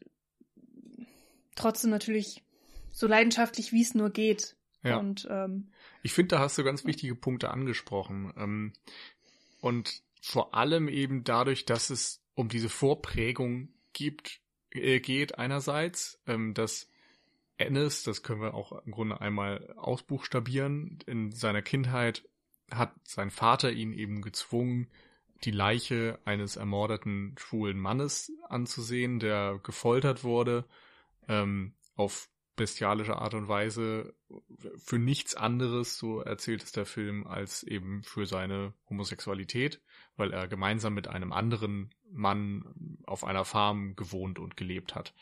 Ähm, und der eben deswegen von der Dorfgemeinschaft oder möglicherweise auch von Ennis Vater umgebracht wurde und Ennis sollte dann aus diesem warnenden Beispiel lernen, dass Homosexualität böse ist und ähm, hat das halt auch verinnerlicht und trägt das einfach ganz stark mit sich und ähm, hat dadurch auch irgendwie für sich gelernt, dass er so nicht leben darf, in Anführungszeichen. Und ähm, und dass es eben auch eine Sache ist, wo es um Leben und Tod geht. Genau, die er, wo es um Leben und Tod geht und die er komme, was wolle, für sich behalten muss und mit und niemand darf das wissen. Und ähm, gleichzeitig hast du gerade eben gesagt, es wer sollte halt was dagegen haben in der Situation? Da ist ja niemand. So, sie sind auf sich selbst gestellt. Und ähm, das ist dann eben, finde ich, wieder der Kontrast zwischen Zivilisation, die eben nicht nur Fortschritte in ne, technischer Hinsicht und so weiter gebracht hat und jetzt hast du halt ein Auto und nicht mehr das Pferd, sondern die hat eben auch ganz feste Korsette gebracht, wie du dich zu verhalten hast, was du dir erlauben kannst und was nicht. Und ähm, natürlich ist auch klar, diese bestialischen Morde sind absolut außerhalb der gewollten Zivilisation und der, außerhalb der Gesetze. Aber äh, auch wieder, wenn wir die Rezeption des Films nachher ansehen, äh, dass natürlich sowas dann wieder von Kirchenvertretern und so konservativen Gruppen kommt und so weiter, das hat ja auch was mit Homophobie zu tun. Insofern ist da, finde ich, ein Kontrast, insofern, dass diese beiden Männer in der, in der Wildnis, in der Natur, in Freiheit leben können. Dort können sie das ausleben, was sie fühlen und was sie als richtig empfinden. Und in der Zivilisation wird ihnen diese Freiheit genommen. Ja, es ist natürlich ganz spannend, dass man ja oder ich jetzt in, in der Zeit, in der ich lebe, ich würde genau andersrum denken. Wenn ich jetzt in die Berge gehe, in die freie Natur, da sind Kojoten und ähm, ich habe nur ein kleines Lederzelt, um mich irgendwie zu schützen, dann würde ich ein bisschen um mein Leben fürchten, weil ich denke, ich bin dafür nicht vorbereitet. So, ich, ich, ich würde in der Natur auf mich alleine gestellt echt nicht lange überleben. Das ist nicht der Lebensraum, wo ich mich wohlfühle, sondern ich brauche hier meine vier Wände und überhaupt. Und ähm, bei denen ist es ja genau andersrum. Wenn die beiden in der Natur sind, dann haben sie die Sicherheit, die sie in der Stadt so normalerweise nicht hätten.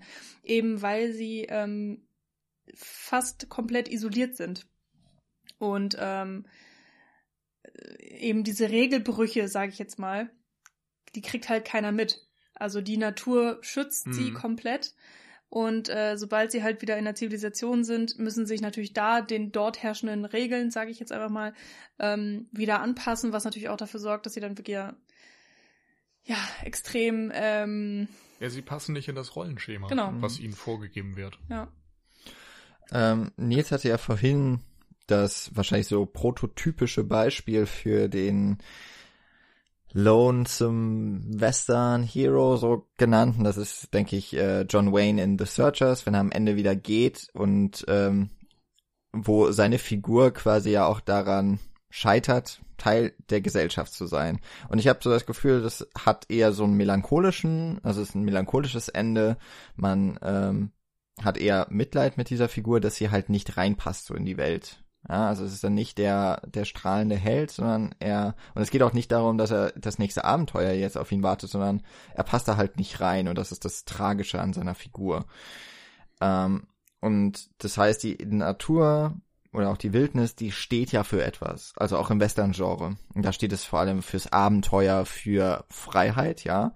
Und ähm, man hat aber das Gefühl, es wird ja auch alles irgendwie so hingebaut. Also es ist ja alles noch im Aufbau, im Aufbruch und es wird alles, auch der Raum wird irgendwie kleiner, in dem man sich noch bewegen kann. Und ich finde, da steht dann ähm, auch Brokeback Mountain total in der Tradition so von Western, dass nämlich die Helden sich dort, wo sie, also sich natürlich verhalten können, tatsächlich, ähm, dieser Raum wird immer geringer und das, was die Gesellschaft, sie, die erdrückt sie so. Also die, vor allem Ennis Figur oder Charakter lebt ja total im Verborgenen die ganze Zeit. Das weiß man zu dem Zeitpunkt des Films noch nicht so richtig. Man kann es erahnen, aber man merkt es ja dann im späteren Verlauf. Und ähm, ich, ich, weil ja, Michi, du eben das Themengebiet auch so vorgeschlagen hast, ne? Oder wolltest ja auch schon drauf eingehen, was heißt denn jetzt hier Natur, Zivilisation und das, was hier, finde ich, jetzt so ganz stark zum Vorschein tritt, ohne dass es jetzt aber mit einem Holzhammer so präsentiert wird, in der Natur kann halt die, wie Ennis und Jack fühlen, tatsächlich ausgelebt werden und in der Gesellschaft nicht. Das heißt, das, was eigentlich von uns immer hochgehalten wird, so dass die Zivilisation, ähm, dass Kultur, jetzt mal so im weitesten Sinne Gesellschaft, ähm, den Menschen so auch dem ja zum zum höchsten Wesen auf Erden macht, ist aber auch gleichzeitig das, würde ich jetzt mal sagen, was ähm, wie es jetzt in dem Film gezeigt wird, was auf jeden Fall nur für den privilegierten Teil, nämlich für diejenigen, die sich anpassen an das, was die Gesellschaft für richtig hält, und tatsächlich eine eine Errungenschaft ist und dass wir möglicherweise, also als Menschheit, auch ein Stück weit vom Natürlichen, von dem, was einfach alles möglich ist, wo die Menschen ihre Freiheiten, ihre Bedürfnisse haben, auch ausklammert. Hm. Ja, finde ich auch. Ja. Also da gibt es tatsächlich auch so alleine von den Bildern her viele Sachen, die das äh, wortlos unterstützen. Und so generell dieses Thema wird ja durch den ganzen Film geführt in den unterschiedlichsten Formen. Und ähm, allein solche Sachen wie, wenn wir im Brockback Mountain sind oder generell Natur gezeigt wird, hab also das ist jetzt vielleicht auch ein bisschen subjektiv, aber ich finde das immer viel, viel schöner. Du hast halt wirklich äh, diese Grüntöne und irgendwelche Bäche die da fließen und auch die Schafe, die mähen und ähm, alles scheint irgendwie so idyllisch. Ähm, ist natürlich auch vielleicht so ein bisschen diese trügerische Idylle, die hier gezeigt wird. Und die Stadt kam mir immer so vor, die ist halt irgendwie staubig und dreckig. Und wir sind ja auch nie in irgendeiner Glitzerglanzmetropole, sondern hm. wir sind halt in irgendwelchen Kleinstädten, wo die Menschen dann vielleicht auch nicht so viel Geld haben. Also da dieser, ja. dieser ähm, hübsch und nicht so hübsch Kontrast sozusagen genau auf den wollte ich auch noch eingehen, ähm, weil Zivilisation natürlich dann auch oftmals mit diesem Fortschritt ähm, assoziiert wird, nicht nur kulturell, sondern eben auch was den Wohlstand der Menschen angeht, dass du auf einmal vielleicht nicht mehr den ganzen Tag nur schuften musstest und dein ganzes Leben lang im Grunde nur geschuftet hast, sondern dir eben irgendwann auch mal so ein kleines bisschen Luxus gönnen konntest. Und gerade in Amerika mit dem American Way of Life und so weiter, vom Tellerwäscher zum Millionär, ist ja dieses Wohlstandsverbrechen, äh, äh, Wohlstandsversprechen auch immer ganz wichtig gewesen. Und gerade jetzt bei Jack und Ennis hast du eben das Gefühl, dass es zwei Figuren sind, die auch ähm, unabhängig jetzt von ihrer sexuellen Orientierung einfach all das nicht geboten bekommen, sondern die schuften den ganzen Tag, die haben nicht diesen Wohlstand und denen wird eben nicht äh, diese Errungenschaft vielleicht äh, so auf dem Silbertablett präsentiert, sondern sie leben in Armut, sie arbeiten die ganze Zeit, werden dann noch ausgenutzt und ähm, ja, dürfen sich dann eben noch nicht mal frei in ihrer Persönlichkeit hm. entfalten. Ja, vor allen Dingen Ennis tritt natürlich vollkommen auf der Stelle. Ähm, hm. ja, ich finde, also bei den beiden Figuren ist ganz spannend, wie sie damit umgehen, ähm, weil sie ganz unterschiedliche Herangehensweisen haben. Bei ähm, Jack ist es so, der ist vorsichtig, aber er weiß eben, was er will und handelt dann auch dementsprechend. Später im Filmverlauf ähm, sieht man ihn ja durchaus dann mal ja, flirten ist vielleicht das falsche Wort, aber ähm, er nimmt zumindest Kontakt auf mit anderen Männern, die offensichtlich in einer ähnlichen Situation stecken wie er selbst. Äh, David Harbour ist das in dem Fall, der auch scheinbar möglicherweise unglücklich verheiratet ist und lieber mal ähm, ein Wochenende mit Jack in, zu, raus zur Hütte fahren würde. Ähm, und andererseits fährt er eben dann auch einmal nach Mexiko und ähm, ja, geht dort auf den Straßenstrich. Und insofern, ähm, ja, weiß er, was er möchte und handelt dann dementsprechend. Versucht zwar irgendwie so, ein, so sein Gesicht zu wahren, den Anschein zu wahren. Er hat eben die Ehe und ne, macht das jetzt nicht absolut öffentlich, ähm, aber er lebt es trotzdem aus. Und er will es eben eigentlich auch mit Ennis ausleben. Und Ennis wiederum ist so stark geprägt vielleicht von seinem Vater, aber auch generell einfach dieser extrem schweigsame, in sich gekehrte Typ, der sehr, sehr, sehr wenig spricht, der seine Gefühle vor allem für sich behält, keine Nähe aufbauen kann, weder zu seiner, zu seinen Kindern noch zu äh, Ennis, er kann diese Beziehung eben nicht zulassen. Er kann immer den Anschein erwecken, aber auch später, wenn er dann sich von seiner Frau scheiden lässt und nochmal andere Beziehungen hat, dann hast du das Gefühl, da ist nie diese Nähe, die er die Menschen eigentlich haben sollten. Und da sind wir dann wieder bei dem Punkt toxische Männlichkeit, finde ich, dass er eben diese ganzen Gefühle nicht zulassen kann, dass er sich verschließt und darum irgendwie auch viele schöne Aspekte des Menschseins gar nicht erleben kann. Hm, ähm, ich, äh, also bei den Kindern würde ich dir tatsächlich nicht recht geben. Also ich habe schon das Gefühl, bei den Kindern, ähm, da ist er wirklich ein liebevoller Vater und er ist für sie da und ähm, ähm, also weil das hat ja nichts mit seiner Sexualität jetzt erstmal zu tun. Und nee, ich sagte ja auch generell ist er ein verschlossener Typ und ich habe das ja in den Kontext toxische Männlichkeit gebracht. Ja, ja, das hat aber, nichts mit seiner äh, Homosexualität genau. direkt Ja, aber du hast ja schon gesagt, dass er irgendwie zu seinen Kindern nicht keine Nähe aufbauen kann. Und ja. das finde ich halt nicht. Das finde ich halt schon. Ähm, und zwar gibt es da, finde ich, also ich, ich finde, er bemüht sich. Aber in vielen Situationen, äh, weiß ich nicht, verabschiedet er sich eben nicht und er lässt dann die Kinder lieber irgendwie bei Alma und dann soll sie sich eben drum kümmern, obwohl sie auch gerade im Supermarkt arbeitet und er geht dann schön irgendwo hin und arbeitet. Äh, ja, aber ich nimmt finde, die das hat Töchter eben nicht Aspekte, mit äh, und äh, geht mit denen angeln oder sowas.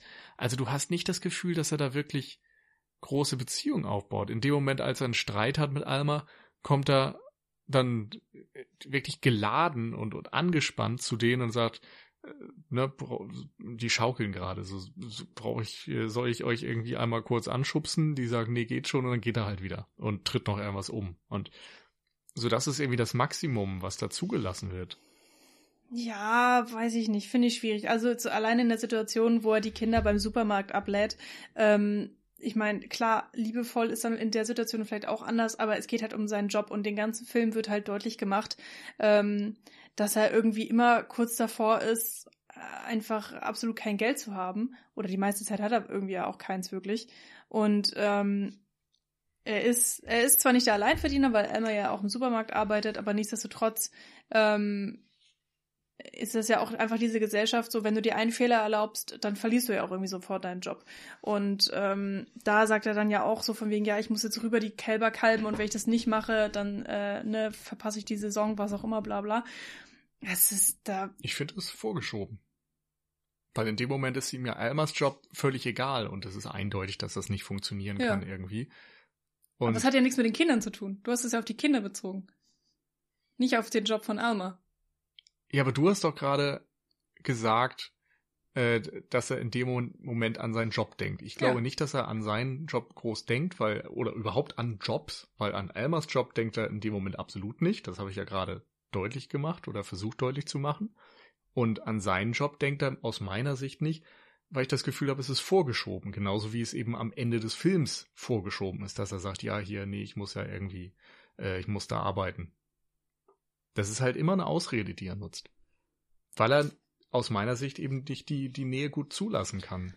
Also ich, Und- ich, ich, ich gebe dir recht, dass er die Nähe, Probleme mit Nähe hat, aber ich finde, das eine hat mit dem anderen überhaupt nichts zu tun. Und es wird eigentlich von vornherein auch total deutlich gemacht, dass er ähm, irgendwie so ein ehrlicher, rechtschaffener Typ ist, der auch immer versucht, den Job so gut wie möglich zu machen, weil er immer äh, diese Axt im Nacken hat, äh, ihn verlieren zu können. Oder eben, wenn man halt einen nicht so guten Job macht, dann verlierst du auch einfach Geld. Genauso wie es ist mit den, wenn du Schafe verlierst, kriegst du am Ende weniger Lohn. Und dadurch, dass sie auch einen Monat früher runterkommen, ähm, ist auch dieser Dialog von wegen, oh Gott, jetzt bringt er uns hier um einen Monat ähm, Gehalt. Und also er braucht einfach das Geld. Nee, nee, da, das habe ich, also ja, er will so auch Zeit mit Jack verbringen. Genau, aber, aber, das ist der Punkt, weil gerade der Punkt, den du gerade angesprochen hast, ist für mich so entlarvend, weil es geht für ihn überhaupt nicht ums Geld. So in dem Moment, wo Jack vorschlägt, ja, ich kann ja was leihen, sagt er, ich brauche kein Geld. Und es, also ich habe ihm das in dem Moment abgenommen, dass es ihm tatsächlich jetzt nicht darum geht, dass er zu stolz ist, Geld anzunehmen, sondern dass es ihm um die Zeit geht. Er wollte eigentlich mehr Zeit mit Jack verbringen und hat da jetzt einen Monat weniger von. Das Geld ist nur vorgeschoben. Und später gibt's ja auch diverse Momente, wo Elmer vorschlägt, hey, du könntest ja hier arbeiten und da arbeiten und sonst was machen. Und er lehnt das so ab mit der Begründung, naja, dann würde ich ja irgendwie als Elektriker mir ständig einen Stromschlag verpassen oder sowas. Und tut so, als wäre halt nicht fähig dazu. Aber für mich wirkt es oft so, als wollte er das halt einfach nicht. Genauso wie er nicht in die Stadt ziehen will, als Elmer das vorschlägt. Also er ist halt nicht offen. Er, er schiebt immer irgendwas vor, er, er liefert irgendwelche Begründungen, die überzeugend genug sind, dass niemand weiter nachfragt, aber ich habe das Gefühl, er trägt das nur vor sich her. Er nimmt das. Also das ist nicht er selbst, das ist nicht das, was er tatsächlich denkt und fühlt, oftmals. Und zu einer Tochter hat er am Ende des Films im Grunde ga- gar keine Beziehung mehr. Und das fand ich eben war auch schon sehr bezeichnend.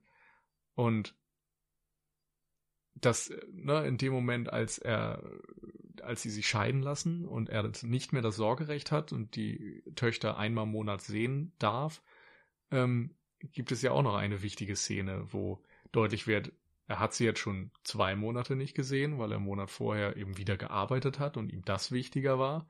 Und jetzt in dem Moment, ähm, ja, möchte halt schon Zeit mit seinen Töchtern verbringen, aber ich hatte nie den Eindruck, dass es so eine richtig innige, offene, herzliche Beziehung zwischen denen ist. Die sind nie die spielen nicht, die sind nie, weißt du, so, da sind keine engen, herzlichen Umarmungen, da ist er dann mal äh, Jahre später eingeladen zu Thanksgiving und verlässt im Grunde wortlos die Wohnung, weil er natürlich in dem Moment unter einer sehr stressigen Situation leidet, weil es gerade einen Riesenstreit mit Alma gab und sie gedroht hat aufzudecken, dass er homosexuell ist.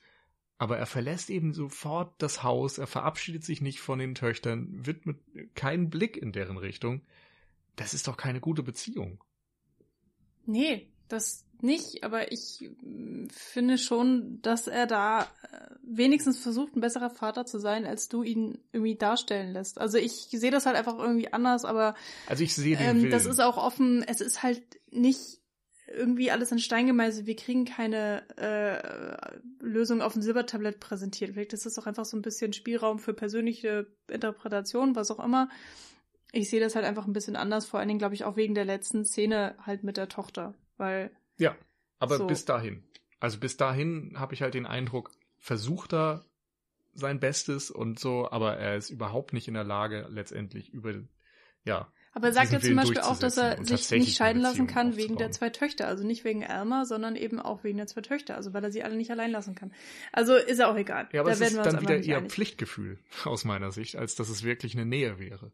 Ich habe halt bei all diesen Punkten irgendwie das Gefühl, oder vielleicht schwingt es auch einfach nur immer so mit, dass es immer wieder auch auf so gesellschaftliche mh, Vorstellungen geht. Also der Mann, der ich habe, also ich glaube, Ennis Charakter vor allem, es wird ja ähm, mehrfach, oder es wird ja zumindest äh, diese Szene beschrieben, wie sein Vater ihm da, ja, er hat sie eben auch schon genannt, äh, mit dem gelünchten Homosexuellen, so in dem Dorf oder in der Kleinstadt, dass er damit so äh, verknüpft war. Und das ist jetzt so eine beispielhafte und natürlich sehr krasse Szene, die mir aber so zumindest die Gedanken dann einfach mitgibt. Wahrscheinlich wurde Ennis so erzogen mit den ganz klischeehaften Rollenbildern. Und dazu gehört dann ja zum Beispiel auch, der Mann hat dafür zu sorgen, dass Essen auf dem Tisch steht, also nicht äh, es zu kochen, sondern natürlich äh, das Geld reinzuholen. Und ich glaube, dass er immer nach diesen Vorstellungen zu handeln versucht, ja, also eben auch Homosexualität ist böse, schlecht, ja, also dann, dann hat man nicht das Recht zu leben, also äh, ist das, was in ihm drin ist, das verschließt er und versucht es auch so gut es eben auch tatsächlich immer geht, zu unterdrücken. Ähm, er ist allerdings auch durch wahrscheinlich so seinen Typus generell jetzt nicht derjenige, der irgendwie groß Karriere machen kann. Also hat er auch fast nie Geld, ist aber verlobt, weil das gehört sich so. Das ist ja schon am Anfang. Er ist ja von Anfang an verlobt. Dann heiratet er und bekommt Kinder. Äh, es gibt auch die Szene, wo ähm, er und äh, Alma nochmal eigentlich Sex haben wollen oder auch nicht. Er hat offensichtlich nicht so Bock und äh, sagt ihr dann eigentlich auch, ähm, willst oder er soll, glaube ich, verhüten oder so und er meint ja dann auch, äh, willst du jetzt noch ein Kind oder nicht? Ansonsten müssen wir auch keinen Sex haben. Im Grunde ja auch diese Denken, Denkweise umgekehrt, dass ja von so zum Beispiel der Kirche gesagt wird, Homosexualität ist ja unnatürlich, weil der Geschlechtsakt soll ja dafür sorgen, dass man neues Leben erschaffen. Das geht bei Homosexuellen nicht. Also auch quasi dann diese Denke ja umkehren. Wir, also ich habe auch nur Sex mit dir, um Kinder zu zeugen, weil das ist für mich der Grund, also das ist ja das, was vorgeschoben Mhm. wird, dass die Liebe gelebt werden darf. Und so eben auch, ja, ich habe jetzt hier die Möglichkeit, einen Job zu haben, also kann ich Geld verdienen und ich bin ja der Mann hier im Haus, also muss ich auch das Geld ran schaffen, nimm du die Kinder. Das ist nicht meine gesellschaftliche Aufgabe. Und ich habe das Gefühl, dass bei ihm das tatsächlich immer wieder ähm, wirklich dieses Korsett, das du vorhin beschrieben hast, Nils, das ist immer äh, seine Handlungen motiviert oder ja nicht motiviert, sondern treibt. Also äh, der, Hm. er wird da wirklich in die Enge irgendwie immer ähm, getrieben und sucht den einen Weg raus, so aus der Ecke gibt's eigentlich nur eine Richtung und das ist aber irgendwie immer eher so ein Fluchtgedanke tatsächlich. Und ich glaube, darunter leidet dann letztlich auch alles andere. Aber er hat immer irgendwie, glaube ich, einfach so dieses Bewusstsein, also so, so sehe ich seinen Charakter einfach, dafür, was an sich richtig wäre. Ähm, aber dadurch, dass er in ganz vielen Dingen ganz anders fühlt und leben würde, stellt er wahrscheinlich auch alles in Frage, was eigentlich richtig wäre. Also zum Beispiel auch, ähm, wie gehe ich mit meinen Kindern um? Liebe ich meine Kinder aus einem väterlichen ähm, Gegebenheit, keine Ahnung, oder ähm, ist das auch einfach nur, ja, ich, ich muss halt für sie da sein, weil ich bin halt der Vater. Also ich glaube, da ist er immer so wirklich im, im Zwiespalt. Ähnlich eigentlich auch wie Jack, der ja als, ähm, wie heißt das, Rodeo, ähm, mhm. also der, der auch Rodeo macht, äh, dann aber eigentlich auch, weil er zum einen da jetzt nicht wahnsinnig erfolgreich war, zum anderen ist es auch einfach ein gefährlicher Job. Äh, deswegen diese Tagelöhner, sage ich jetzt mal, auch wenn es natürlich hier diese Monatsarbeit ist, aber dass er sich eben äh, verdingt als Tagelöhner ähm, und später dann eben ja wieder Rodeo macht, äh, erst wieder mit wenig Erfolg, dann aber dort auch die Anne Hathaway ja kennenlernt und durch dieses äh, diesen Typ von Mann, den er da verkörpert, dann auch ihr Interesse bekommt und äh, er dann auch er kann mit diesen gesellschaftlichen Bildern irgendwie sehr viel besser arbeiten und deswegen macht er auch so eine Art Self-Made Man aus ihm, aus sich selbst.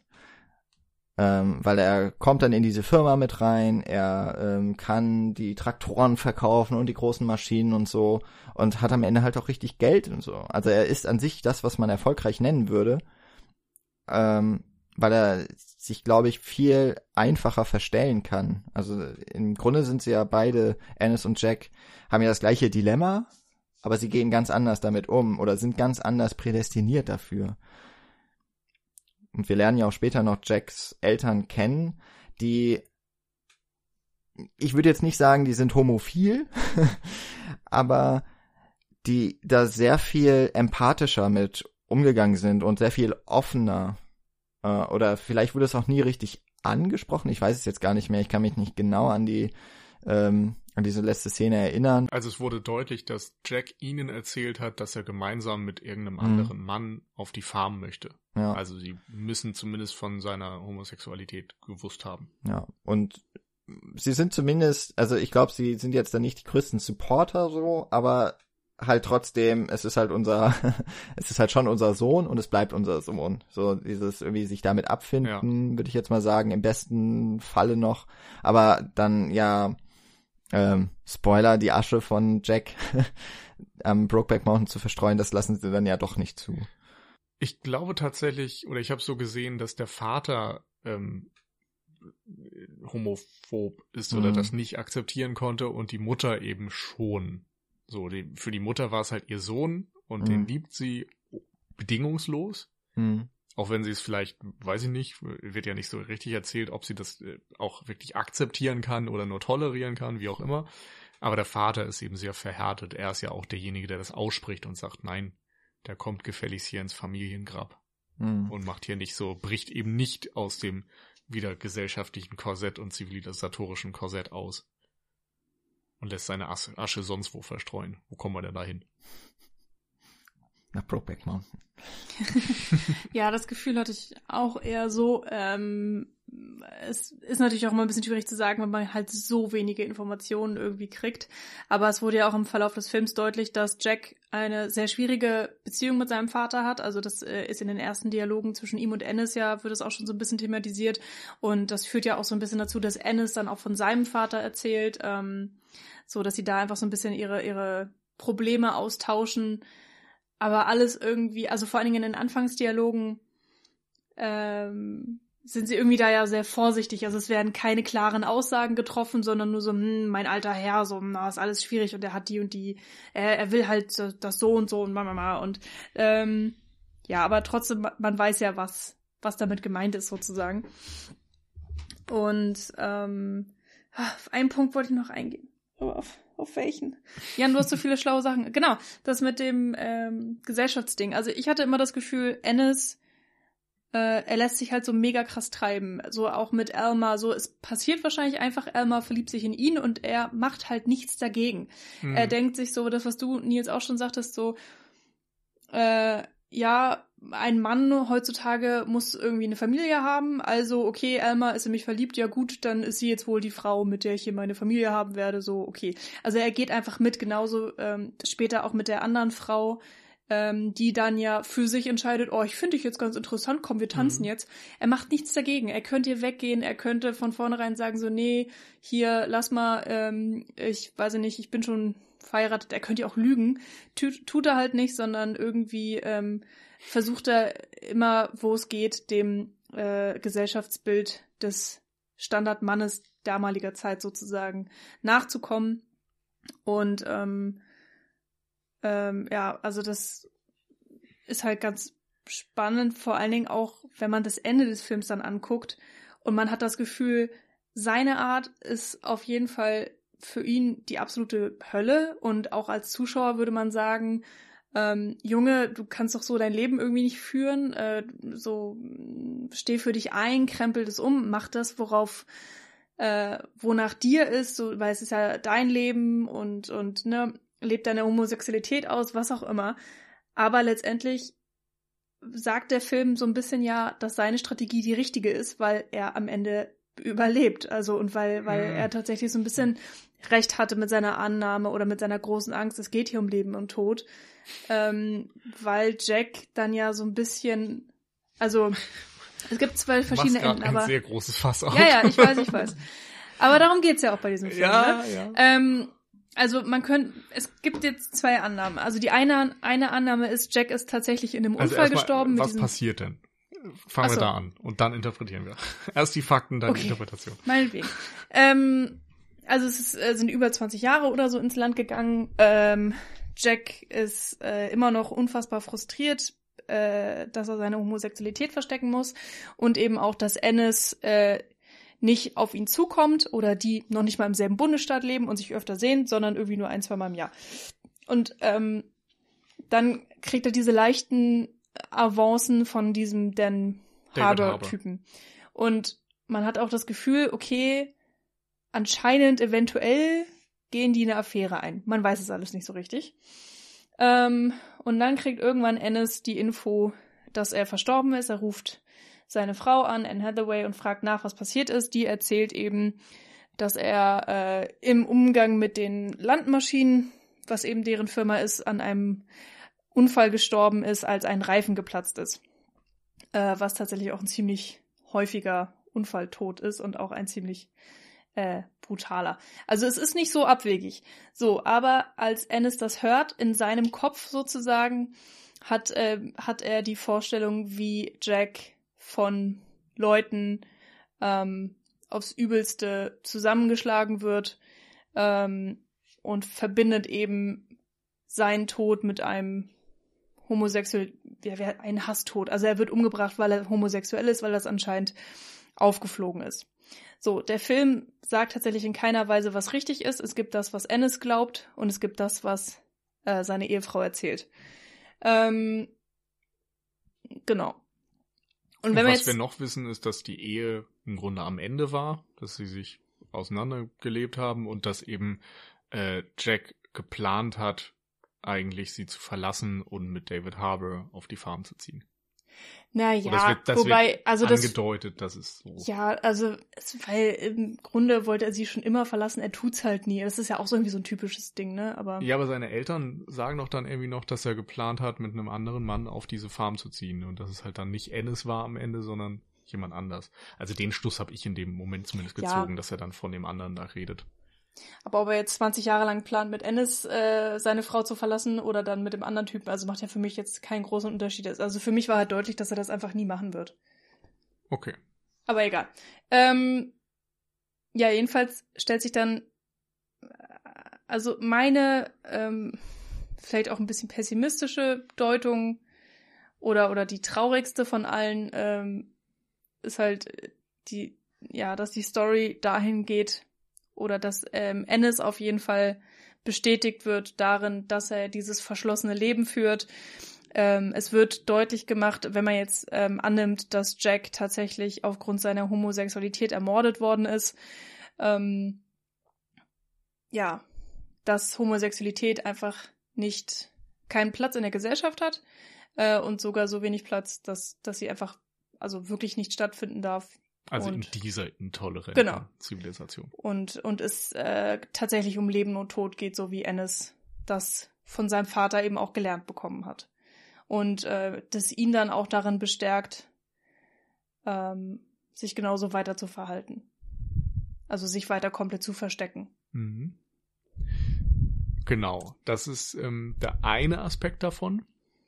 Ähm, ich weiß jetzt ehrlich gesagt, ich habe nicht das Gefühl, dass die eine oder die andere Deutung jetzt erstmal richtig ist äh, von Jacks Tod, sondern dass eben beide gleichberechtigt so nebeneinander stehen und du kannst es Ja. als Zuschauer nicht wissen. Ja. Ähm, insofern ist das erstmal ein Punkt, warum ich sagen würde, der Film sagt nicht eindeutig, dass es dann auch am Ende, also dass Ennis recht hatte, in Anführungszeichen. Und vor Das habe ich auch allem, nicht gesagt. Ich habe gesagt, dass ich Okay, das dann habe ich das sehe. nur so verstanden. Ja, okay. Gut. Ähm, Also, aber sa- du hast auf jeden Fall recht. Ja. dann, dann meinetwegen sehe ich das dadurch nicht, weil der Film das aus meiner Sicht eben auch nicht eindeutig sagt. Ähm, und vor allem geht es mir darum, dass ähm, ich das Gefühl habe, Jack hat Ennis verändert. Ennis hat, wie wir mehrfach gesagt haben, nie jemanden wirklich an sich rangelassen, auch nicht seine Töchter aus meiner Sicht, ähm, und hat ähm, dann am Ende, als er von Jacks Tod erfährt und Kontakt aufnimmt mit den Eltern, in de, das Kinderzimmer von Jack geht und ähm, eben auch so dass dieses Bedauern spürt, dass, dass äh, Jack nicht mehr da ist, ähm, findet er ja das Hemd, das dieser auf dem Brokeback Mountain getragen hat und ihm wird nochmal erzählt, dass das die glücklichste Zeit in Jacks Leben gewesen sein soll oder sein Lieblingsort. Und er nimmt dann dieses Hemd erstmal umarmt er es, er, er riecht daran und, und versucht sich eben an Jack zu erinnern und nimmt das dann auch mit als Erinnerung an Jack und ähm, taut aus meiner Sicht schon ein bisschen auf. Er, er kommt aus seiner Haut, er lässt Gefühle zu und eben auch äh, eine Nähe zu, ähm, zu Jack, die er einige, also für seine Verhältnisse deutlich zeigt. Und als dann seine Tochter kommt und von ihrer geplanten Ehe erzählt, von ihrer Hochzeit und ihn einladen möchte, lehnt er ja erstmal ab und schiebt aus meiner Sicht eben wieder vor, naja, ich muss ja arbeiten und hier Cowboy, dies, das. Ähm, und schafft es dann doch irgendwie so innezuhalten und über seinen Schatten zu springen und zu sagen, nee, warte mal, das ist deine Hochzeit, so, ja, ich komme natürlich, so, das, das, äh, ne, gehört sich, gehört sich vielleicht auch wieder, also vielleicht ist er da auch wieder so in diesem gesellschaftlichen Zwang, aber irgendwie schien es mir in dem Fall tatsächlich eine empathische Entscheidung zu sein. Und ähm, sie vergisst ja dann ihren Pullover bei ihm und er sieht den und hält wieder kurz inne, ob er ihr den zurückbringt quasi, aber legt ihn dann bei sich in den Schrank, wo eben auch das Hemd von Ennis hängt. Und für mich war das so ein Zeichen dafür, dass er eben auch bei ihr jetzt eine gewisse Nähe zulassen kann. So, Jack hat ihn dazu gebracht, Menschen an sich ranzulassen, sie in so seinen Schrank, seinen persönlichen intimen Raum zu lassen. Und weil ihn diese Beziehung so berührt hat, schafft es nun auch zu seiner Tochter, Kate Mara in dem Fall, eine enge Beziehung oder engere Beziehung als zuvor aufzubauen.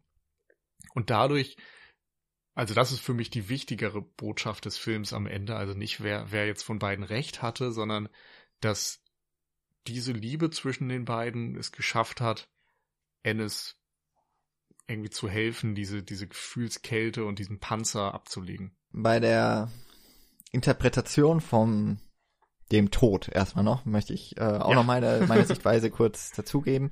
Ähm, also ich würde es jetzt erstmal auch einfach mal so sehen, der Film lässt offen, was passiert ist. Er bietet uns zwei von etlichen Möglichkeiten ja eigentlich dann auch an, was passiert sein könnte. Ich denke, das Wichtige daran ist, das finde ich ist auch tatsächlich ziemlich tragisch, ähm, ganz gleich, was jetzt tatsächlich passiert ist, in Annis Kopf spielt sich das ab, was seine große Angst ist, nämlich offene Homosexualität wird bestraft, das, womit er aufgewachsen ist. Das heißt auch, er ist in dem Sinne ja konditioniert, dass ähm, ausgelebte Homosexualität tatsächlich nur dieses eine Ende finden kann, nämlich gelyncht zu werden, auf jeden Fall ähm, nicht akzeptiert und wahrscheinlich sogar dafür bestraft mit seinem Leben sogar.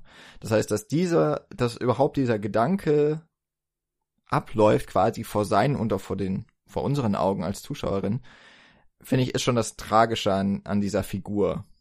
Weil ähm, es, wie gesagt, vollkommen egal ist, was tatsächlich passiert ist. Ähm, das ist das, was, wie er es sieht. Oder so suggeriert es ja der Film. Da spielt ja auch nochmal mit rein, dass wir als Zuschauer ähm, wir können jetzt auch nicht sagen, so, ach Quatsch, dass er da ermordet wurde, das ist ja außerhalb jedweder Re äh, Realität, so, ne, so, er, das, also, weiß ich, so, wenn er jetzt von Aliens entführt, so, was Quatsch, Aliens gibt's gar nicht, sondern, ähm, es gibt ja tatsächlich einfach diese Hassmorde und, und es ist in einer, also es, es könnte tatsächlich passiert sein und dementsprechend, ähm, ist es, ja, so, so eine unangenehme Situation, vor die man gestellt wird, eben auch als Zuschauer so, ähm, dass man einfach, man hätte vielleicht lieber den Unfall, so, dass es, äh, dass es kein Mord tatsächlich war, aber man kann es eben, man kann es nicht genau sagen. Also beides ist absolut möglich und wie du auch gesagt hast, dann gibt es noch natürlich alles, was dazwischen passiert sein könnte. Ja, für mich war das halt zu keinem Zeitpunkt irgendwie die Frage, was ist tatsächlich passiert. Sondern also wenn das jetzt ein Film gewesen wäre über Ennis Del Mar, der an Außerirdische glaubt und ähm, seine Freundin oder sein Freund wird am Ende äh, stirbt und er stellt sich dabei aber vor, wie diese Figur hochgebeamt wird, dann wäre das für mich jetzt eigentlich genau das Gleiche. Also nämlich das, das, ja, das, was ja. er, ne? Also das ja. ist quasi seine, seine klar. Gedankenwelt. Insofern ist das, finde ich, so das, was tatsächlich das, das Schlimme ist an dieser Geschichte und warum es ja auch zu Recht ein Drama ist, ein, ein tragischer Stoff auch. Und das, was danach kommt und was Nils jetzt nochmal beschrieben hat, was für dich auch das Wichtigere ist, da bin ich mir jetzt tatsächlich selber ein bisschen uneins, wie ich das gewichten möchte. Also gefühlt ist es für mich so ein bisschen eher eine Schadensbegrenzung so. Also Heath Ledger bleibt zwar, oder Ennis so, bleibt äh, in seiner in, in seiner Vorstellungswelt und ähm, weiß oder hat für sich offensichtlich dann ja auch so einen Gedanken gefasst, er bleibt, also die Homosexualität bleibt im Verborgenen, bleibt versteckt, aber er findet dann halt so eine Art Weg, trotzdem was zuzulassen, aber dieses auch tatsächlich ja so in den Schrank schließen und, und es einzuschließen, ist ja im Grunde auch nur eine nach außen gekehrte Handlung von dem, was er sowieso immer schon tut. Also er verschließt halt jetzt nicht mehr nur noch seine, oder er verschließt jetzt nicht nur die Gefühle in, in seinem Kopf, in seinem Herzen, sondern eben auch jetzt physisch mit den Hemden, mit dem Pulli meinetwegen. Aber ähm, im Grunde ist es ja nur so die, das, das Ex, wie, wie nennt man das? So, das ist ja das nach außen kehren von sowieso schon dem, was er, was er tut. Also ähm, es ist so etwas, was uns eben, glaube ich, ja, einfach nochmal seine, sein emotionales Innenleben doch nochmal zeigt. Aber ich weiß gar nicht, ob das für mich jetzt so der große Wandel ist. Oder überhaupt eine nee. Entwicklung. Nee, also der große Wandel ist es für mich auch nicht. Für mich ist es aber eben so der Punkt, wo der Panzer Risse bekommt. Mhm wo irgendwie deutlich wird, da, da ist eine kleine Entwicklung, da kann etwas starten, so ein zartes Pflänzchen irgendwie. Und so ein gewisser Trost. Also ich glaube, deine Interpretation ist erstmal sehr richtig. Also dass ähm, Ennis nach wie vor so sehr geprägt ist von seinem Vater und dieser Gesellschaft, dass er Angst hat, seine Homosexualität wirklich auszuleben. Aber aus meiner Sicht eben so ein bisschen Trost darin findet, dass er Menschen etwas besser an sich ranlassen kann und nicht mehr ganz so verschlossen ist wie zuvor. Mhm. Aber ja, gut, ist natürlich die Frage, ob das nicht doch ein Wegschließen ist. Aber immerhin schließt er dann aus meiner Sicht eben nicht nur sich selbst weg, sondern auch andere Menschen und mhm. hat dadurch wieder irgendwie ein bisschen mehr Nähe. Ja, ich meine, was natürlich dafür spricht, ist ja, dass er die Tochter, die ihn besucht, ähm, dass er ja auch einwilligt zu kommen, dass er mhm. dieses äh, Vorschieben einfach jetzt mal beiseite schiebt tatsächlich. Also, äh, dass er seine eigentlichen Verpflichtungen oder die Verpflichtungen, die für ihn an, an oberste Priorität hätte, auch mal neu justieren kann. Das ist tatsächlich Mhm. ja schon ein Zeichen dafür, dass sich da was, was geändert hat. Aber ähm, ja, aber es, äh, für mich bleibt trotzdem dann am Ende halt auch so diese, vor allem diese tragische Note. Ja, kann ich nachvollziehen. Mir fällt gerade noch mal ein zum Thema Vorschieben. Es gab diesen einen Dialog, als äh, die beiden für mehrere Tage angeln fahren. Ähm, Angeln. ja, fishing, we're going fishing. Ja, Ähm, Entschuldigung. Dass äh, Elmar, glaube ich, sogar sagt, aber du musst doch arbeiten. Und er sagt, na ja, komm, ich bin ja nur zwei Tage weg. Das wird schon nicht so schlimm sein. Irgendwas in der Richtung. Und insofern, in dem Moment schiebt er eben einmal nichts vor. Und da geht es Ja, dann stimmt. um, um Jack und Ennis. Ja. So, also insofern, darum glaube ich, hatte ich auch immer diesen Eindruck, dass es bei allen anderen Gelegenheiten vorgeschoben ist. Weil, wenn es ihm wichtig ist, dann Ja. kann er halt darauf verzichten auf den Job und sonst wird das immer als das springende Ja. Argument äh, herangeführt. Ich hatte auch immer das Gefühl, dass die Arbeit immer eine Flucht war für ihn. Also ähm, gerade auch dieses äh, draußen sein, auf sich selbst gestellt sein. Also ich äh, nehme jetzt einfach mal an, man hat ähm, auch, wenn man ihn nicht arbeiten sieht im Brokeback Mountain mit Jack, sondern halt dann in den anderen Jobs, die er dann irgendwie hat, von denen man halt immer wieder hört, aber man sieht sie nicht, dass er da wahrscheinlich auch ziemlich alleine arbeitet, also weniger Kontakt mit Menschen hat, als man jetzt zum Beispiel als Supermarktverkäuferin hat, wie Alma.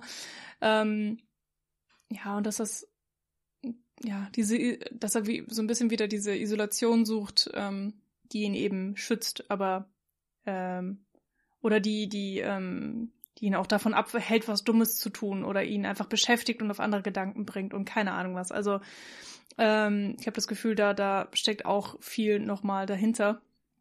Das ist einfach mehr ist als einfach nur, oh, ich bin ein Farmerjunge und ich arbeite auf der Farm Hm. sondern ja, irgendwie diese, diese Flucht und, und dieses Verstecken gleichzeitig ähm, vor allem und ähm, ja, dass er der Konfrontation eben auch komplett flieht, also auch natürlich der Konfrontation mit, mit seiner Ehefrau. Also je Mhm. mehr er draußen ist und arbeitet, desto weniger Stress hat er logischerweise daheim und ähm, desto mehr, desto weniger muss er sich verstellen und verstecken, weil er einfach mit ihr keinen Kontakt hat. Ja. So solche Sachen habe ich das Gefühl, spielen da noch so ganz viel mit Ja. mit rein.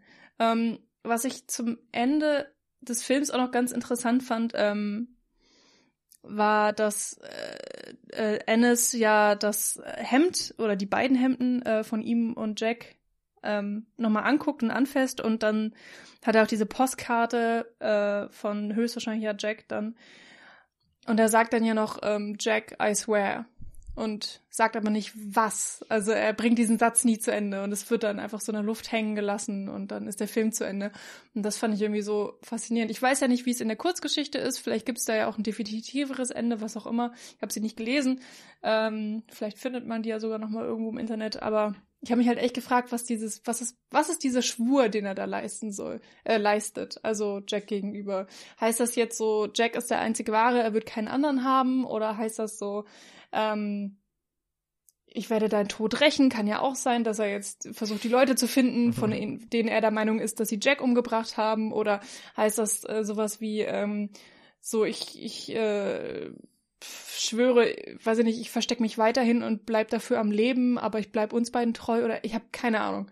Also äh, das ist ja natürlich auch so ein bisschen so gewollt, aber ich habe auch Schwierigkeiten gehabt, für mich persönlich einen Weg damit zu finden. Also was bedeutet dieser Satz für mich persönlich, der ich, die ich gerade diesen Film geschaut habe irgendwie? Ich, ähm, ich konnte damit irgendwie nichts anfangen. Ich weiß Wann auch hat nicht. er den gesagt? Mir ist es gar nicht mehr in Erinnerung. Ja, wie gesagt, ganz am Ende. Er, er, er guckt, er packt die Jacke weg, er schaut die Okay. Hemden an, dann schaut er die Postkarte an, die da drüber hängt und sagt, Jack, I swear. Oder Jack, ich schwöre. Hm. Und ist so ziemlich doll den Tränen nahe, irgendwie, hatte ich das Gefühl.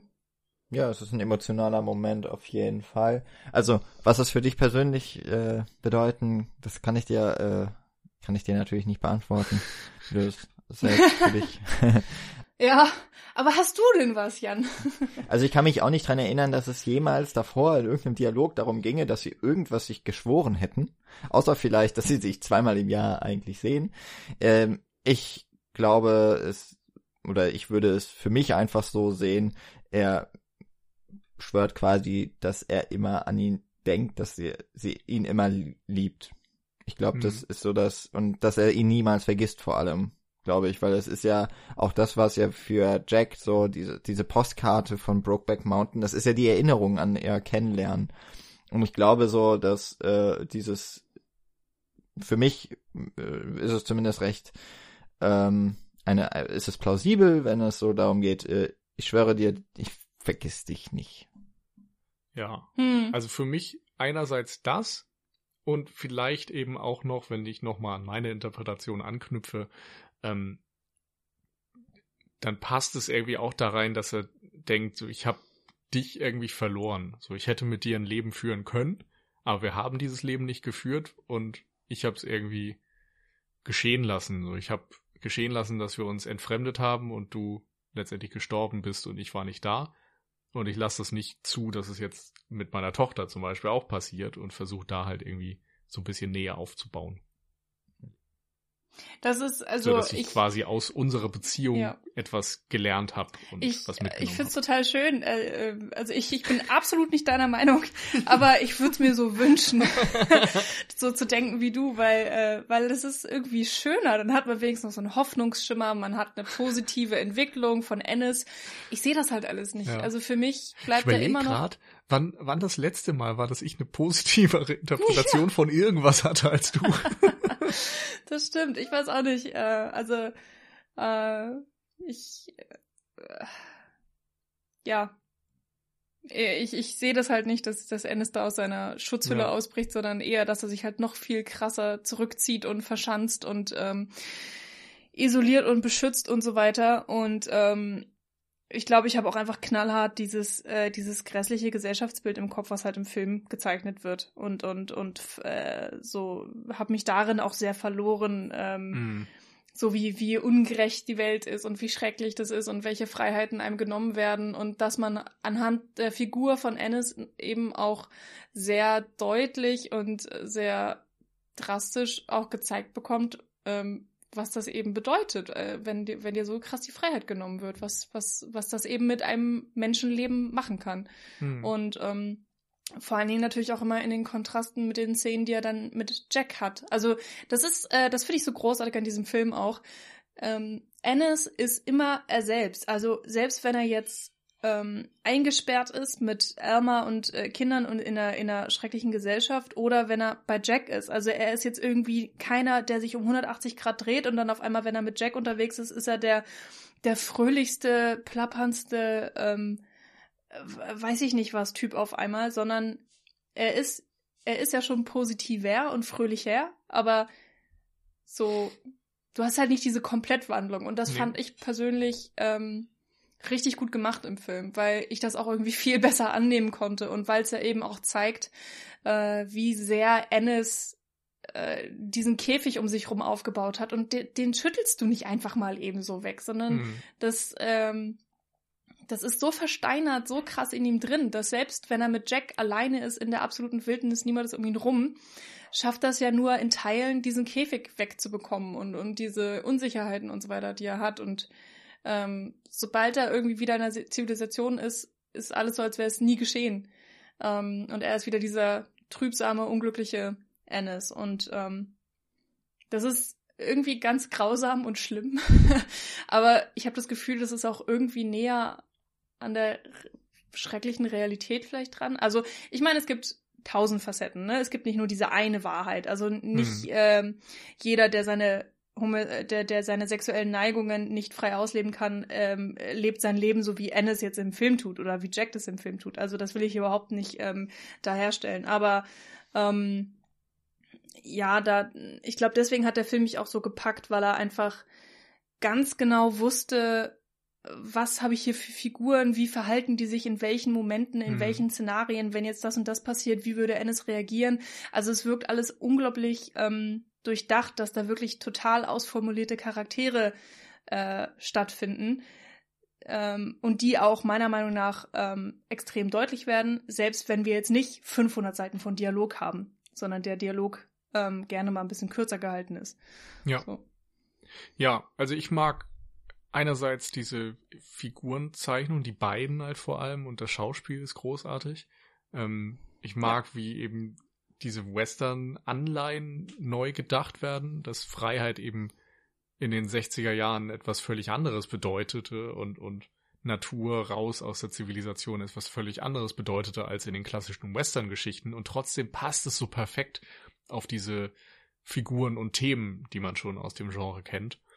Das mag ich sehr gerne und ähm, worüber wir jetzt immer noch relativ wenig geredet haben, sind halt auch die die Andeutungen drumherum, also was das eben auch mit den für die Gesellschaft bedeutet und nicht nur für diese beiden Männer in dem Fall ähm, und für für die Ehefrauen, für die Kinder, für die Familien, ähm, denn es wird ja schon durchaus angedeutet, dass das insgesamt große Auswirkungen haben kann. Also das, ne, das sind Scheidungen, das sind kaputte Familien, das sind irgendwie auch Menschen, also auch Alma ist ja eine extrem tragische Figur, weil sie liebt Ennis und sie möchte mit Ennis irgendwie eine, ein glückliches Leben führen, aber er liebt sie nicht. Und das irgendwie aus so einem falsch verstandenen Pflichtgefühl heraus. Insofern führt diese Ehe ja eigentlich dazu, dass zwei Personen unglücklich sind, die dann auch Kinder haben, die vermutlich einen Knacks kriegen. Also es ist so, das ja. ist ja insgesamt einfach ziemlich furchtbar und ähm, auch bei Jack, finde ich, ist das nochmal deutlich zu sehen. Ich fand übrigens, ähm, ich glaube, du hattest Jan vorhin ähm, gesagt, dass er wie schon fast so ein Self-Made Man ist und da sich gut in diese Rolle reinfinden kann. Das hatte ich ganz anders gesehen. Für mich war er halt eher so der angeheiratete Typ, der von niemandem ernst genommen wird. Also der Vater hält ihn ja irgendwie für den Typen, der mal eben, als das Kind geboren wird, irgendwelche Sachen vom Rücksitz haben kann und nicht als der Vater und ähm, hält ihn irgendwie auch beim Thanksgiving dann klein, revidiert er die ja, Entscheidung mit dem halt Fernseher geduldet. und mit dem äh, Truthahn und so. Genau, wird geduldet. Aber er ist halt auch dann der Verkäufer in dem Job und so die wichtigen Entscheidungen hat man das Gefühl, machen alle anderen und im Vorzimmer machen sie sich dann noch drüber lustig, wenn er da irgendwie mit dem Truck rumfährt und mit dem Trecker. Also er, er kommt irgendwie damit zurecht, er ist in der Lage, sich damit zu arrangieren und weil er vielleicht auch kein gesteigertes Ego hat, weil er keinen Wert drauf legt, irgendwie hier jetzt das Alpha-Tier zu sein und der, der Mann im Haus, außer als es dann irgendwie mal aus ihm rausbricht. Aber ja, er, auch hier ist es halt keine glückliche Geschichte irgendwie, weil diese ganze Familie genauso dysfunktional ist. Ja, und auch er passt nicht hundertprozentig mhm. rein. Also jetzt also vielleicht nicht so drastisch wie bei Ennis, aber je nachdem, welches Ende man äh, glaubt, dann ja wieder doch. also was? Ja, weil er es halt, weil er rausbricht und versucht tatsächlich in Freiheit zu leben und ähm, auch seine Homosexualität auszuleben. Ja, und er wird würde halt einfach, dann im Zweifel also, dafür bestraft. Er, er ähm, passt halt nicht rein und wird entlarvt im Endeffekt. Ja. Was ich auf jeden Fall ähm, auch gerade jetzt nochmal mit äh, dem im Hinterkopf, äh, in der letzten Folge haben wir über Mississippi Burning gesprochen und haben uns da auch sehr stark ja mit den Themen auseinandergesetzt, wie jetzt eigentlich auch, fast eben wieder mehr als mit den tatsächlichen, auch wenn wir so an Szenen lang gehangelt sind teilweise, ähm, war es doch irgendwie so das, was es, was so das Thema noch alles mit einschließt und wie es behandelt wird.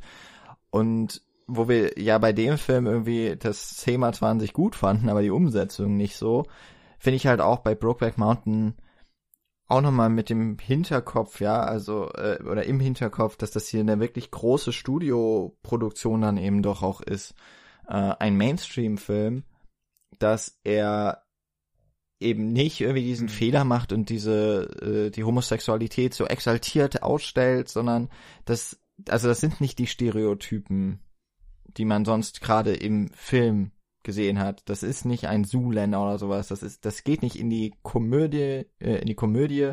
Es ist halt trotzdem irgendwie eine es ist eine dramatische Geschichte, aber ich habe nicht das Gefühl, dass das hier jetzt so sich selber wieder auf die Stereotype zurückbesinnen muss, damit das irgendwie funktioniert, sondern theoretisch könnte man jetzt auch den Homo, die Homosexualität durch was anderes austauschen und es würde trotzdem funktionieren, weil es sich, äh, weil es ja im Grunde nur darum geht, was wird halt von der Gesellschaft quasi anerkannt und was nicht. Und das finde ich ist auch etwas, was hier wirklich sehr stark funktioniert. Äh, Nochmal hinzugefügt zu toll geschrieben, Äh, wie gesagt, so die erste halbe Stunde, 40 Minuten fand ich ein bisschen zu sehr meandernd, aber eigentlich war es alles ein tolles Schauspiel, es sind tolle Charaktere, äh, es sind wahnsinnig schöne Bilder, die Musik ist atmosphärisch und funktioniert gut. Ähm, es ist einfach ein, ein richtig gut gemachter Film und dann aber auch noch zu einem Thema, das ähm, sehr wichtig ist und also damals war und auch immer noch ist und dann auch noch diese sehr gekonnte ähm, dieser gekonnte Mix mit einem Genre, wo es eigentlich auch noch gar nicht reinpassen würde oder aber eben doch so tut, also wo wo so wirklich mit viel mit vielen Stilmitteln oder mit vielen äh, Konnotationen einfach wirklich ganz stark gebrochen wird und dass es so gut funktioniert oder dass es vielleicht genau deswegen auch so gut funktioniert, aber eben sich auch nicht irgendwie so ein großes Fettnäpfchen, äh, wo man hier und da hinstellt und voll reintapst, sondern wirklich ganz ähm, routiniert klingt wie so ein bisschen, als, als würde ich es jetzt runterspielen, aber also mit ganz viel Fingerspitzengefühl einfach ähm, auch noch umgesetzt. Das äh, finde ich bei dem Film jetzt auch so stark und weil hier IMDb mir Call Me By Your Name so äh, als als More Like This vorschlägt, mhm. das ist so etwas, wo ich das eigentlich auch so sehe, wo das einfach gar nicht so sehr äh, es ist total Thema des Films, aber man hat nie das Gefühl, dass es so aufgedrückt wird, so draufgestempelt. Sondern es ist einfach ein ganz normaler Film und es geht halt auch einfach um was an sich ganz normales, nämlich Homosexualität. Und das finde ich sehr stark. Ja. ja, das stimmt. Also ich habe auch schon das Gefühl, dass der Film es schafft, deutlich eine Meinung ähm, zu setzen. Also jedenfalls kam das für mich so rüber, dass schon auch gesagt wird ähm, oder deutlich gemacht wird, alleine natürlich auch mit dem Kontrast von Natur und, und Stadt so, ähm, dass ja, dass Homosexualität oder generell die die Auslebung, äh, die freie Auslebung der Sexualität ähm, absolut nichts Negatives ist oder sein müsste, nur dass irgendwie wir als Gesellschaft uns dafür entschieden haben, dass es eben was Schlechtes ist, ähm, was irgendwie keiner großen Logik folgt, sondern es wurde halt einfach so entschieden. Und ähm, das fand ich irgendwie, äh, ja, schon schön, dass es da jetzt nicht so ein so ein Hau drauf Stempel gibt ähm, oder oder ähm, äh, so richtig groß die Moralkeule geschwungen wurde. Ähm, ja, aber hm, vielleicht äh, vielleicht ist auch genau deswegen das Ende so traurig. Also ich fand das Ende wahnsinnig traurig. Ich war auch gestern ähm, sehr ergriffen und und äh, habe echt da gesessen und dachte so, oh Gott, alles ist schlecht und die Menschen, Menschen sind schlecht und ähm, was tun wir uns denn so gegenseitig an und und dass es alles so sinnlos ist. Und ich meine, wir leben ja sogar schon in Zeiten, ähm, wo sich das ja eigentlich sehr deutlich gebessert hat. Also es gibt immer noch extrem viele Vorurteile und ähm, ähm, ich glaube, es ist leider immer noch nicht so, dass jeder seine Sexualität frei ausleben kann. Jedenfalls nicht ohne negative Konsequenzen. Aber wir sind, glaube ich, seit den 60ern schon oder 70ern, die in dem Film gezeigt werden, einen deutlichen Schritt nach vorne gekommen. Ähm, ja. Ich habe auch das Gefühl, dass der, der Film wird einfach nicht so schnell ähm, nicht mehr aktuell sein. Also, ich meine, er, er, sagt ja sehr deutlich, er spielt in den 60ern, es, es geht um die 60er, der Look ist wie die 60er und so weiter, aber diese, diese Thematik, die Inhalte, ähm, ich würde mir wünschen, dass die irgendwann nicht mehr eine Rolle spielen, aber ich habe das Gefühl, so richtig schnell wird das nicht passieren. Was auch alles sehr schade ist, was ich mir anders mhm. wünschen würde. Und ich muss klar dazu sagen, ich bin ja davon noch nicht mal betroffen ich bin äh, ganz langweilig weiß und heterosexuell und ähm, habe keine Probleme äh, in der Gesellschaft meine Sexualität frei auszuleben, äh, weil sie äh, von der breiten Gesellschaft äh, sehr doll anerkannt oder auch sogar gewünscht ist. Ähm, ja, insofern äh, möchte ich da jetzt auch äh, niemandem irgendwie zu nahe treten äh, oder ja. Hm. Ähm, das ist jetzt ich habe aber trotzdem das Gefühl, der Film ist auch für mich gemacht. Also auch für, für jemanden, der jetzt vielleicht nicht persönlich damit Probleme hat, aber ähm, ja, ich weiß auch nicht. Ich war sehr traurig. komisches Schlusswort, aber ja. Ja. Äh, weiß gar nicht, was ich noch hinzufügen soll. Ich habe das Gefühl, ihr habt eigentlich alles abgedeckt. Also ich halte den Film einfach für sehr, sehr gut gemacht. Ähm, wie gesagt, toll gespielt, tolle Ideen drin und wie die Themen dort reingewoben werden, ist einfach echt hervorragend und ist dann eben doch was anderes, als ich vielleicht dann nach dem ersten Mal schauen dachte, wo es für mich dann doch ein eher klassisches Oscar-Drama war, wo man irgendwie vielleicht durch die Schauspieler und die realistische äh, Herangehensweise als Drama einfach auf Preise spekuliert hat und äh, gute Kritiken, sondern es ist eben doch ein Film, der extrem viel zu sagen hat und sehr klug mit seinen Themen und ähm, allem, was damit zu tun hat, umgeht. Gibt es denn jetzt noch Aspekte von eurer Seite aus, wo ihr sagen würdet, hier die und die Sachen im Film, das ist noch irgendwie typisch Western, die wir jetzt noch nicht großartig angesprochen haben oder ähm, weil ich habe das ja am Anfang des Podcasts so ein bisschen ähm, naja, nicht in Frage gestellt, aber äh, habe das auf jeden Fall nicht so deutlich gesehen. Also Nils, du hast ja zum Beispiel auch so die Freiheit ähm, oder den Weg in die Freiheit an, erzählt und so weiter. Also gibt es da noch irgendwie Aspekte, auf die ihr noch eingehen wollt? Oder haben wir alles schon besprochen? Oder wenigstens angerissen? ich glaube, wir haben es zwischendurch immer wieder aufblitzen lassen und nur weil wir uns jetzt hier mit an sich ja Western beschäftigen wollen, müssen wir es ja nicht nochmal äh, groß ausbreiten. Also zumindest habe ich, fand ich, dass wir das äh, zur Genüge mit untergebracht haben. Und wir nähern uns ja auch schon wieder ganz, ganz tragisch der Laufzeit des Films. Oder hast du noch was hinzuzufügen jetzt? Nee, ich bin durch. Aber ich meine, okay. wenn wir so lange über den Film reden, da können wir ja nichts für. Also, weil wenn der Film so gemacht ist, dass man da so lange drüber reden kann und ich habe noch nicht mal unbedingt alles angesprochen, was mir gestern beim Film so aufgefallen ist. Also dann ähm, sind wir Sklaven seiner äh, inhaltsvollen Haftigkeit. Was auch immer. Wir lassen einfach noch Raum für weitere Podcasts, die sich dann mit anderen Aspekten des Films noch genauer befassen können. Oder das. Aber ist denn der Film, also wie, wie groß oder wie wichtig ist denn der Western-Aspekt jetzt für euch in dem Film? Weil ich habe ja schon gesagt, so für mich gar nicht so richtig. Also ich, für mich ist, äh, oder es fühlt sich für mich an fast wie eine komplette ähm, äh, Charakterdrama irgendwie. Hm. Naja, eigentlich also, haben wir doch die Punkte gemacht, oder nicht? Also ist das jetzt immer noch so, dass ich das nicht nee, dich, äh, aber würdest darstellt? du sagen, so, oh, Brockback Mountain, das ist ein Western? Oder würdest du sagen, oh, Brockback Mountain, das ist ein Charakterdrama? Also in erster Linie ist es für mich ein Charakterdrama. Mhm. Aber eben eines, das durchaus revis revisionistische Western-Bezüge hat. Ja, also ich finde, es ist ja bei vielen Filmen so, dass sie nicht, nicht komplett eindeutig eines Genres zuordnen lassen. Ja, und ich finde halt noch, dass, also für mich ist es auch in erster Linie ein, Charakterdrama, aber ich finde, dass mit, also es kann ja eben, es ist halt wie viele Filme ein, ein Hybrid oder ein Mix.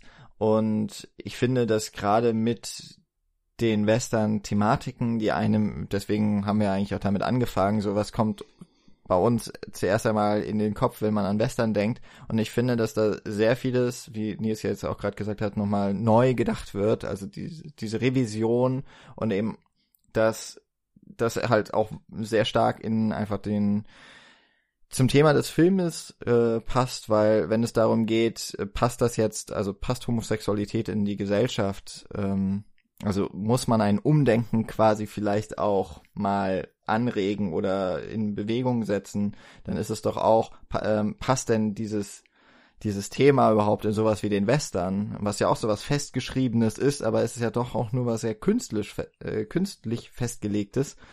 Ähm, also ich finde, das spiegelt es einfach sehr gut und ähm, bringt es damit irgendwie noch, äh, es ist verstärkt einfach, ist so der Resonanzkörper für, für die Handlung. Und deswegen ist es für mich schon irgendwie ein wichtiger Aspekt, weil er, glaube ich, wirklich einen nicht zu vernachlässigenden äh, Einfluss darauf hatte, wie ich diese, wie ich den Film eben auch wahrgenommen habe. Hm. Gut. Dann schließen wir es damit. Genau. Verweisen auf die anfangs äh, genannten Podcasts, die sich eben auch noch mit anderen Western-Filmen auseinandersetzen jetzt ungefähr zu dem gleichen Zeitpunkt, wenn unsere Folge erscheint.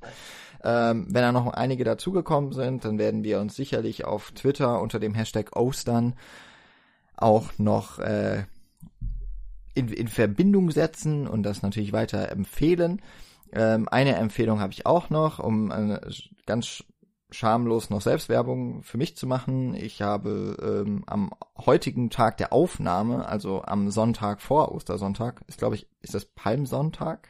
Ja. der, ja, wunderbar.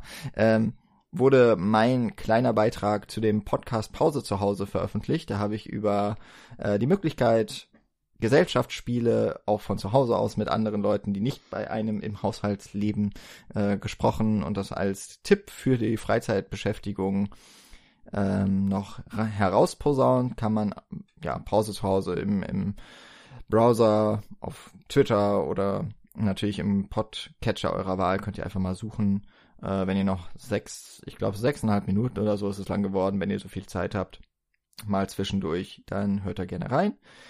Und ansonsten wünschen wir euch jetzt allen ein schönes, ruhiges Osterfest und äh, bis zum nächsten Mal. Ja, bis dahin. Tschüss. Ciao.